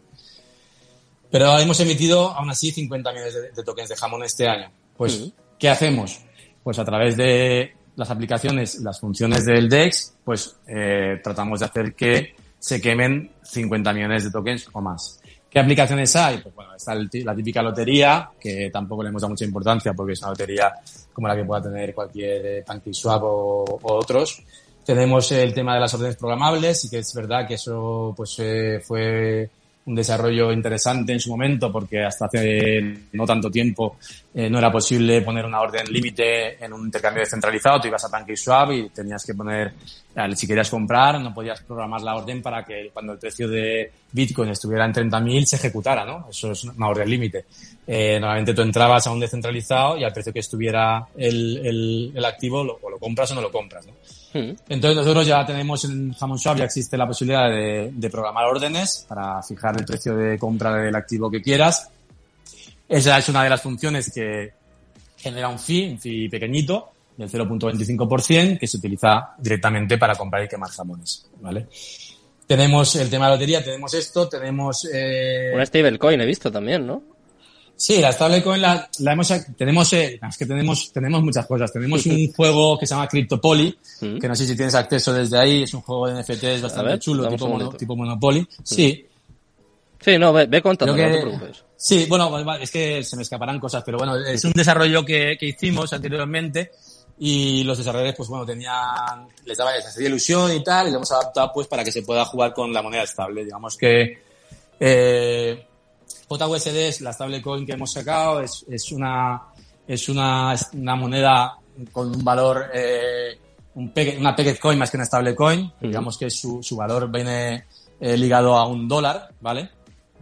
Y lo que es es una, eso funciona con un sistema de sobregarantía. Digamos que tenemos, eh, sí, eso que estás poniendo. Como un monopoly, ¿no? cómo funciona la, sí, es un monopoly, va por niveles, tú cuando completas una vuelta al tablero subes de nivel, sube el precio de la tirada por cada nivel y también sube el precio de la recompensa. El es el típico juego del Monopoly donde tú tienes, a través, tienes tus cartas NFTs, compras tus NFTs, pagas 0.5 JUSD, 0.5 dólares por cada tirada. Si que una casilla ocupada, esos fondos que has pagado por la tirada se lo lleva el dueño de la casilla. Si que una casilla libre, pujas eh, para comprar esa casilla que está libre y luego puedes construir tu NFT y digamos que luego por la venta de los NFTs y por la, lo que se recauda con las casillas se generan unos jackpots que si que hacen la casilla de jackpot pues, pues te da ese premio, ¿no? JUSDs. Mm. Eso es una, una, un juego que hicimos de NFTs y que, bueno, la comunidad pues juega de vez en cuando, como puedes ver ahí por ahí casillas ocupadas, cuando... Y tiene, es ilimitado porque digamos que tienes niveles donde va subiendo y cada vez pues la tirada va costando más y la recompensa que te llevas por colocar tu NFT en un nivel 3 o en un nivel 4 pues eh, va siendo mayor, ¿no? Entonces, pues sí, eh, es, ese juego, por ejemplo, se puede jugar solo con JUSD, que es nuestra moneda estable. JUSD, como te decía, es una moneda eh, con un valor eh, ligado a un dólar mm. y funciona con un sistema de sobregarantía. Esto, si quieres, te lo explico, ¿no? Básicamente tenemos... Muy rápido, que enseguida vamos a ir con el proyecto de, de Brain Numbers. Cuéntanos. JUSD, tenemos, tenemos dos monedas. Un token volátil que absorbe la diferencia de precio del colateral de JUSD, que es jamón, ¿vale? Digamos que JUSD, tú puedes minarlo con jamones, ¿vale? Y obtienes por un dólar en jamón, obtienes un JUSD y puedes quemarlo y recibir jamones. Para que el precio de JUSD, para que tú siempre puedas eh, quemar ese JUSD y recibir un dólar en jamones, lo que tenemos es una moneda volátil que, digamos, absorbe, pues eso, la, volatil la volatilidad del precio del token de jamón. De manera que, conforme el precio de jamón baja, digamos que tenemos dos, dos, dos bowls, dos, dos, dos contratos, y conforme el precio de jamón baja, el, el contrato de, de jamón fluido le envía jamones al contrato de JUSD para que siga manteniendo jamones por valor de un dólar por cada JUSD en circulación y cuando jamón sube de precio, como eh, sobran jamones, coge esos jamones el, contrato y se los envía el contrato de, de, jamón fluido. De manera que al final, si el precio de jamón baja, jamón fluido baja más, porque ha perdido valor eh, de colateral en dólares, porque vale menos el colateral, y porque ha perdido cantidad de jamones, porque ha perdido colateral, porque las ha tenido que enviar a un, a un contrato de, de para mantener su paridad con el, con el dólar. Hmm. Y si jamón sube de precio, pues jamón fluido sube más porque tiene más valor eh, el colateral en dólares y porque tiene más cantidad de colateral porque aumentan los jamones que le vienen del contrato de, de, de JBC. Esto es, esto es una, eso es una moneda de, pues, una Pegged Dollar Coin eh, con un sistema de sobre, sobre garantía. Hay otra serie de circuitos de seguridad para, para que se mantenga el protocolo y para que no pueda haber un drenaje de fondos ni pueda haber arbitrajes que, que, lo, que lo hundan.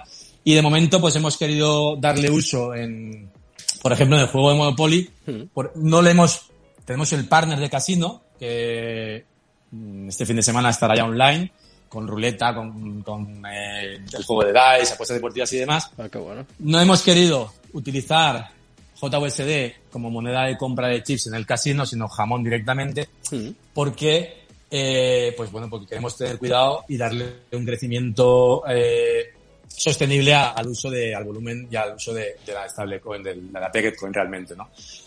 También tenemos un stake con fondos de propios, tesorería del DEX, eh, no, no sé, creo que son 100.000, ahora mismo son 100 y pico mil Matic en stake. Tenemos también dentro de Swap tú puedes hacer stake de Matic. Tenemos un, un, un nodo para stackear eh, Matics, que es el token de la red de Polygon, evidentemente. Y pues da el APR que da el nodo, es un 9 4% creo que está dando ahora. Tú puedes hacer stake de Matic en Hammond Swap. Nosotros cobramos un pequeño fee eh, sobre lo que da, de un 10% sobre el 9.3%. Y ese fee, por ejemplo, todo lo que se genera se va a, a un contrato de garantía para la stablecoin. Digamos que tú para desbloquear en un momento en el que, por ejemplo, jamón bajara mucho de precio, eh, para mm, disminuir el ratio de deuda que puedes ver ahí ahora mismo en, la, en el palito ese que está en, en amarillo.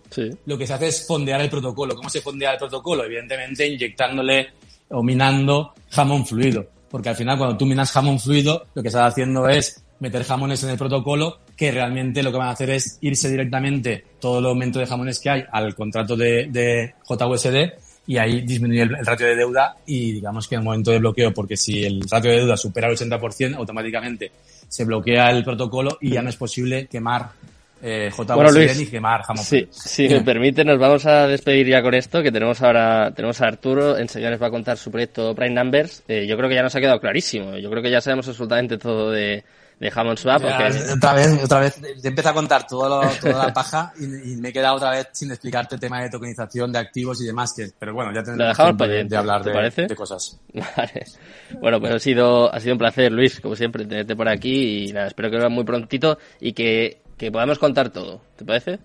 Sí, sí, sí. Es que me empiezo a hablar de, helados y cosas y al final no, me centro, pero sí, claro. Cuando quieras podemos. Ha sido un placer. Muchas gracias. Buenas noches. Igualmente, Sergio. Buenas noches.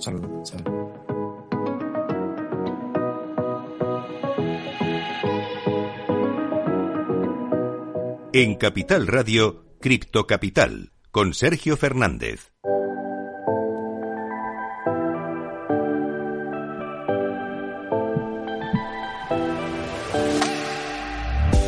Bueno, pues como veis, lo prometido es deuda, os lo he comentado al principio del programa, ¿no? Teníamos una pedazo de tertulia cripto, os íbamos a traer dos pedazos de proyectos y tenemos con nosotros a Arturo Canteras, el CEO de Prime Numbers. Estamos deseando saber eh, un poquito más sobre este proyecto que está recomendado por un buen amigo, así que yo estaba deseando saber un poquito más sobre ellos. ¿Qué tal? Arturo, muy buenas noches. Un placer tenerte por aquí. Hola, buenas. Eh, ¿Me oye? Perfecto, perfecto, te escuchamos perfecto. ¿Qué tal? Buenas noches. Eh, Perdón por bueno, las horas son las que son. Estoy aquí en Ethereum Barcelona eh, ahora mismo, que queda eh, pues la fiesta de despedida, la fiesta de cierre, que he venido aquí con Preinames a hacer networking. Así que, eh, bueno, yo soy Arturo Cantera, llevo en las criptomonedas desde 2016, entré bastante pronto, he vivido la gran subida, luego eh, todas las psicos y la gran bajada de 2018. Estás curtido, eh, Pues ya casi dos ciclos completos, por así decirlo.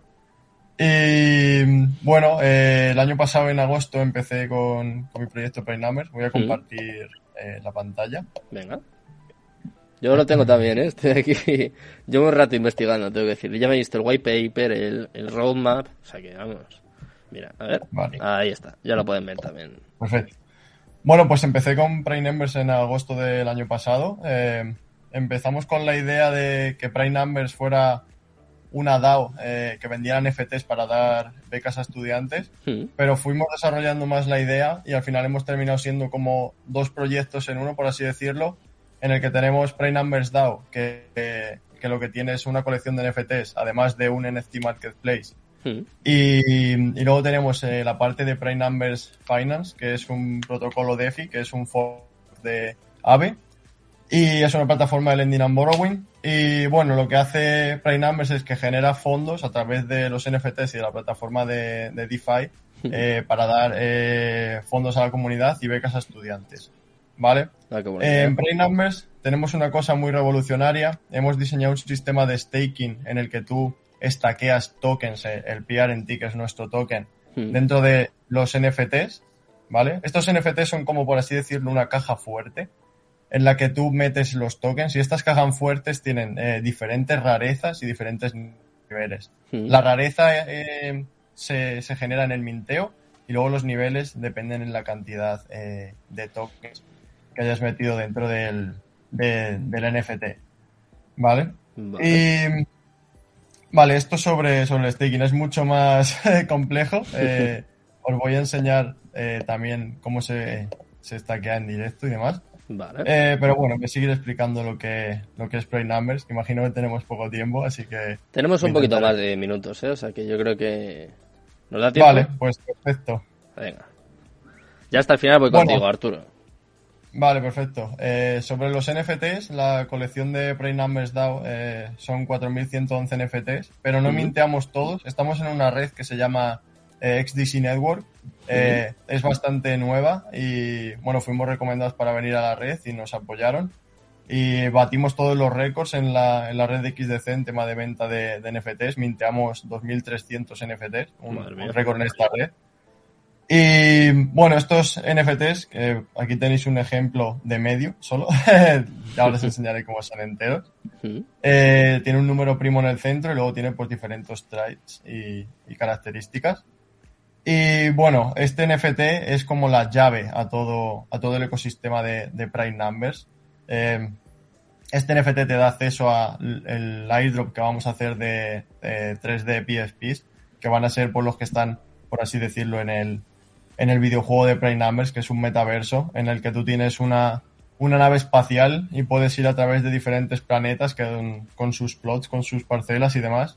Eh, también os enseñaré una foto de, de la nave espacial para que podáis ver la calidad que estamos haciendo.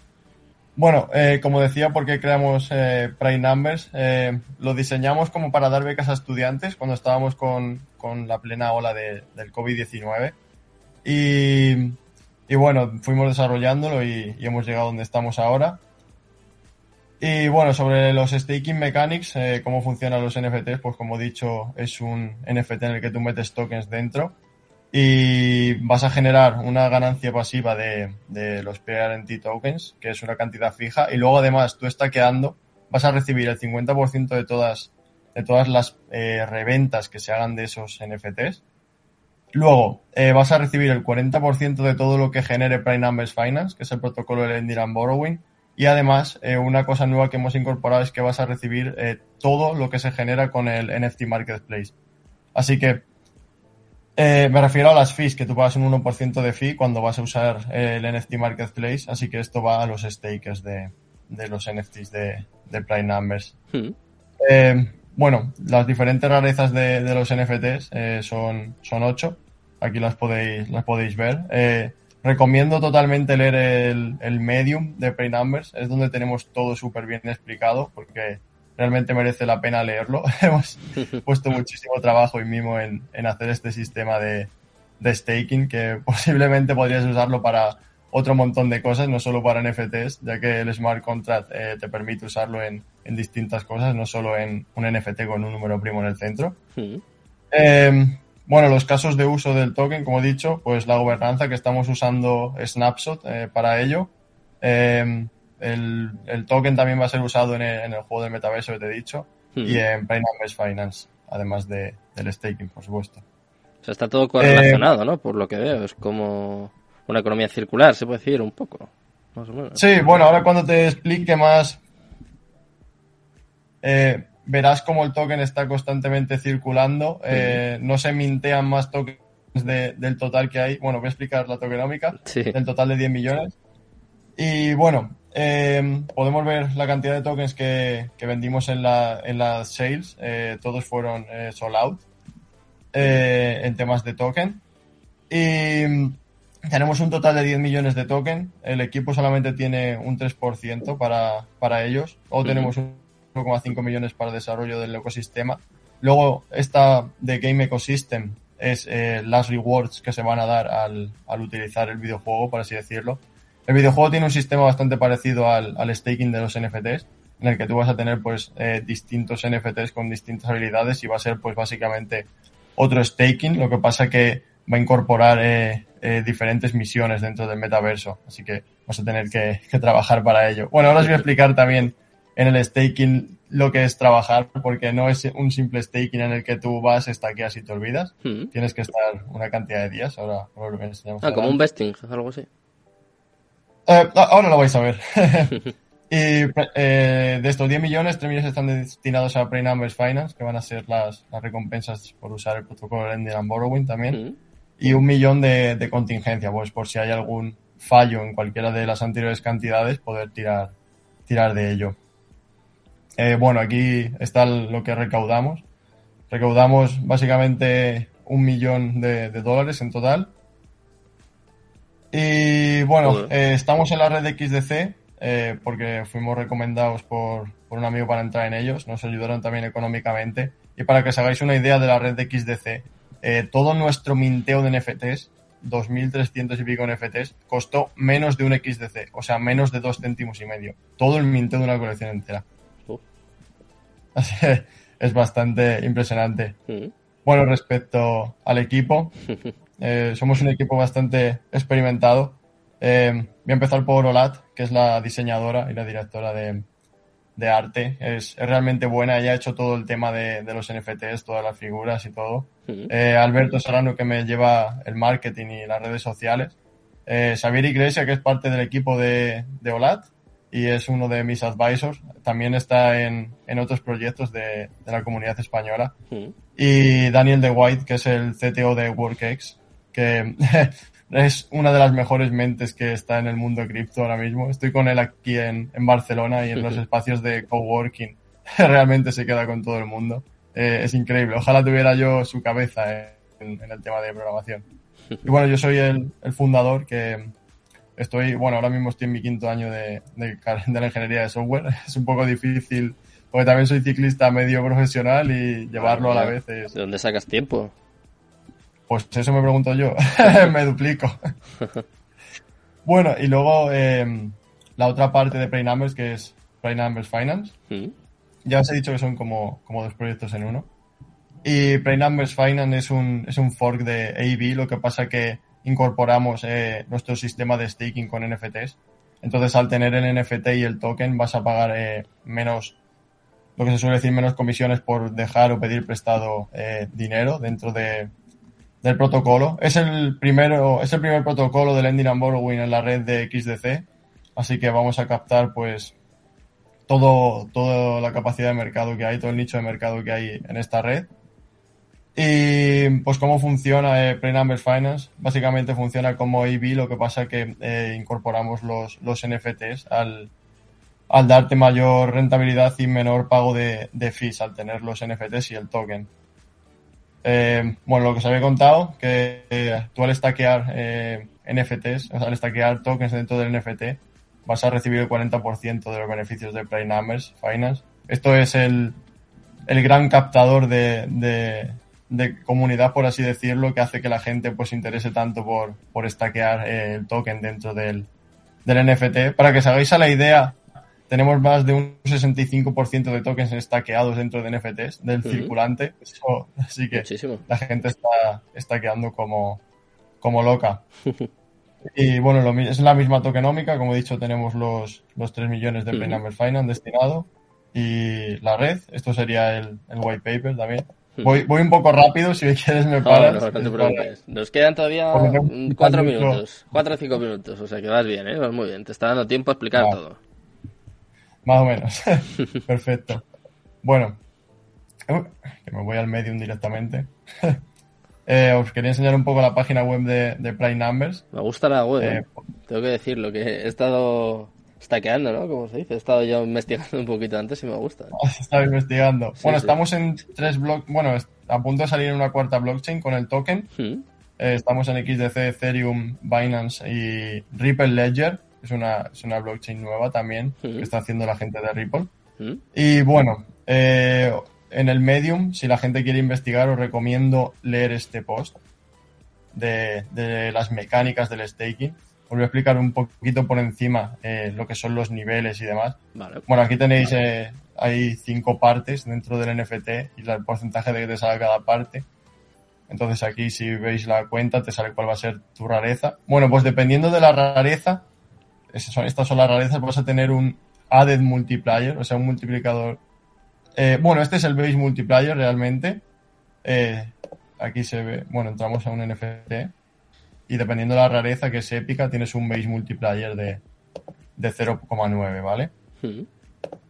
Vale, pues ahora el sistema de stackeo. Dependiendo de la cantidad de, tokens que tengas dentro de, del NFT, vas a tener un multiplicador añadido. El máximo multiplicador que puedes tener es base multiplier eh, sumado a la de multiplier es 4 en total, o sea, 4.0.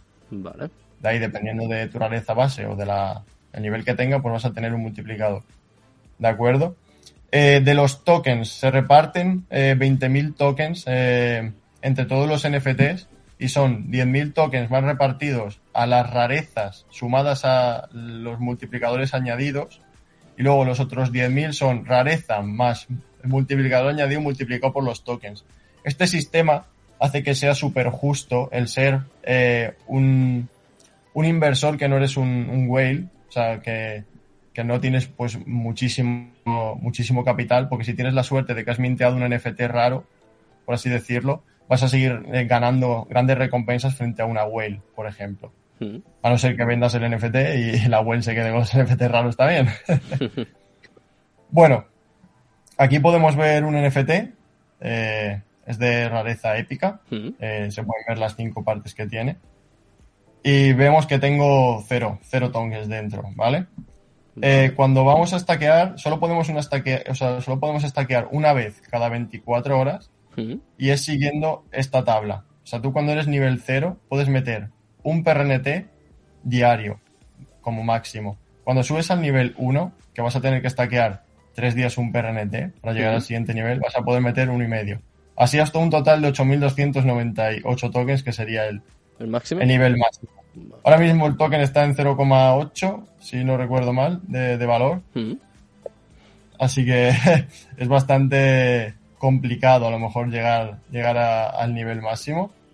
Bueno, vamos a stackear en este que tiene 4 ti y es nivel, nivel 0 todavía. Bueno, debería ser nivel 1, ¿vale? Pero como se han pagado las recompensas el día 5, mm. tú para actualizar tu, tu NFT deberías destaquear un token al menos para que se actualice toda la contabilidad, porque todo esto está hecho dentro de, la blockchain, ¿vale? Vamos a despedir ya con esto, justo que nos quedan 20 segundos. ¿Te da tiempo? Sí, a ver si. Bueno, lo tengo conectado a Tresor, voy a intentarlo. a ver, a ver. Estamos, es la primera vez ¿eh? que vemos esto en directo. Si tuviera la wallet sin el Tresor, daba tiempo 100%. Pero como lo tengo aquí en modo hardware. Bueno, de todos modos, ya has mostrado, ¿no? Cómo es, cómo se hace, que es lo importante. darle a no hay excusa. Eh, PRNT y luego darle a, confirmar y se te estaquearía dentro del, vale. del, del smart Pues si te parece, Arturo, nos vamos a despedir así. Si te has dejado algo pendiente, como ya estamos en contacto, pues cuando quieras, ¿eh? vuelves aquí y nos cuentas pues, todo lo que bueno, debería de explicar las demás funciones para ver cómo es el toque circular, pero con eso, lo, vale por, lo, dejamos, lo dejamos pendiente. Muchas gracias, Arturo. Buenas noches. Un placer. Muchísimas gracias. Muchas gracias. por escucharme. Nos despedimos de Arturo, me despido ya de todos los oyentes y me voy a despedir con una noticia. ¿eh? Eh, eh, Elon Musk ha dicho que va a rescindir su oferta de Twitter. Eran 44 mil millones, nada más y nada menos, y dice que hay datos falsos y engañosos por parte de Twitter y que retira su oferta. Muy importante esta noticia. Twitter cae más de un 5% y con esto nos vamos a despedir. Muchas gracias a todos, muy buenas noches y Cripto Capital, to the moon. Coinex.com, haciendo más fácil el trading de criptomonedas. Fácil, sencillo, es Coinex. Viajeros que llevan tres años esperando para ir a Nueva York, acuden por fin a la puerta de embarque, por favor. Volvemos a disfrutar de un verano sin restricciones. Y en Renta 4 Banco queremos celebrarlo sin límites. Llévate un 1% de tus aportaciones para operar en bolsa o un 33% de descuento en comisiones de fondos. Y todo sin límite de cantidad. Entra en r4.com y paga menos por tu inversión. Solo durante el verano. Renta 4 Banco. ¿Quieres más? Consulta bases legales en r4.com.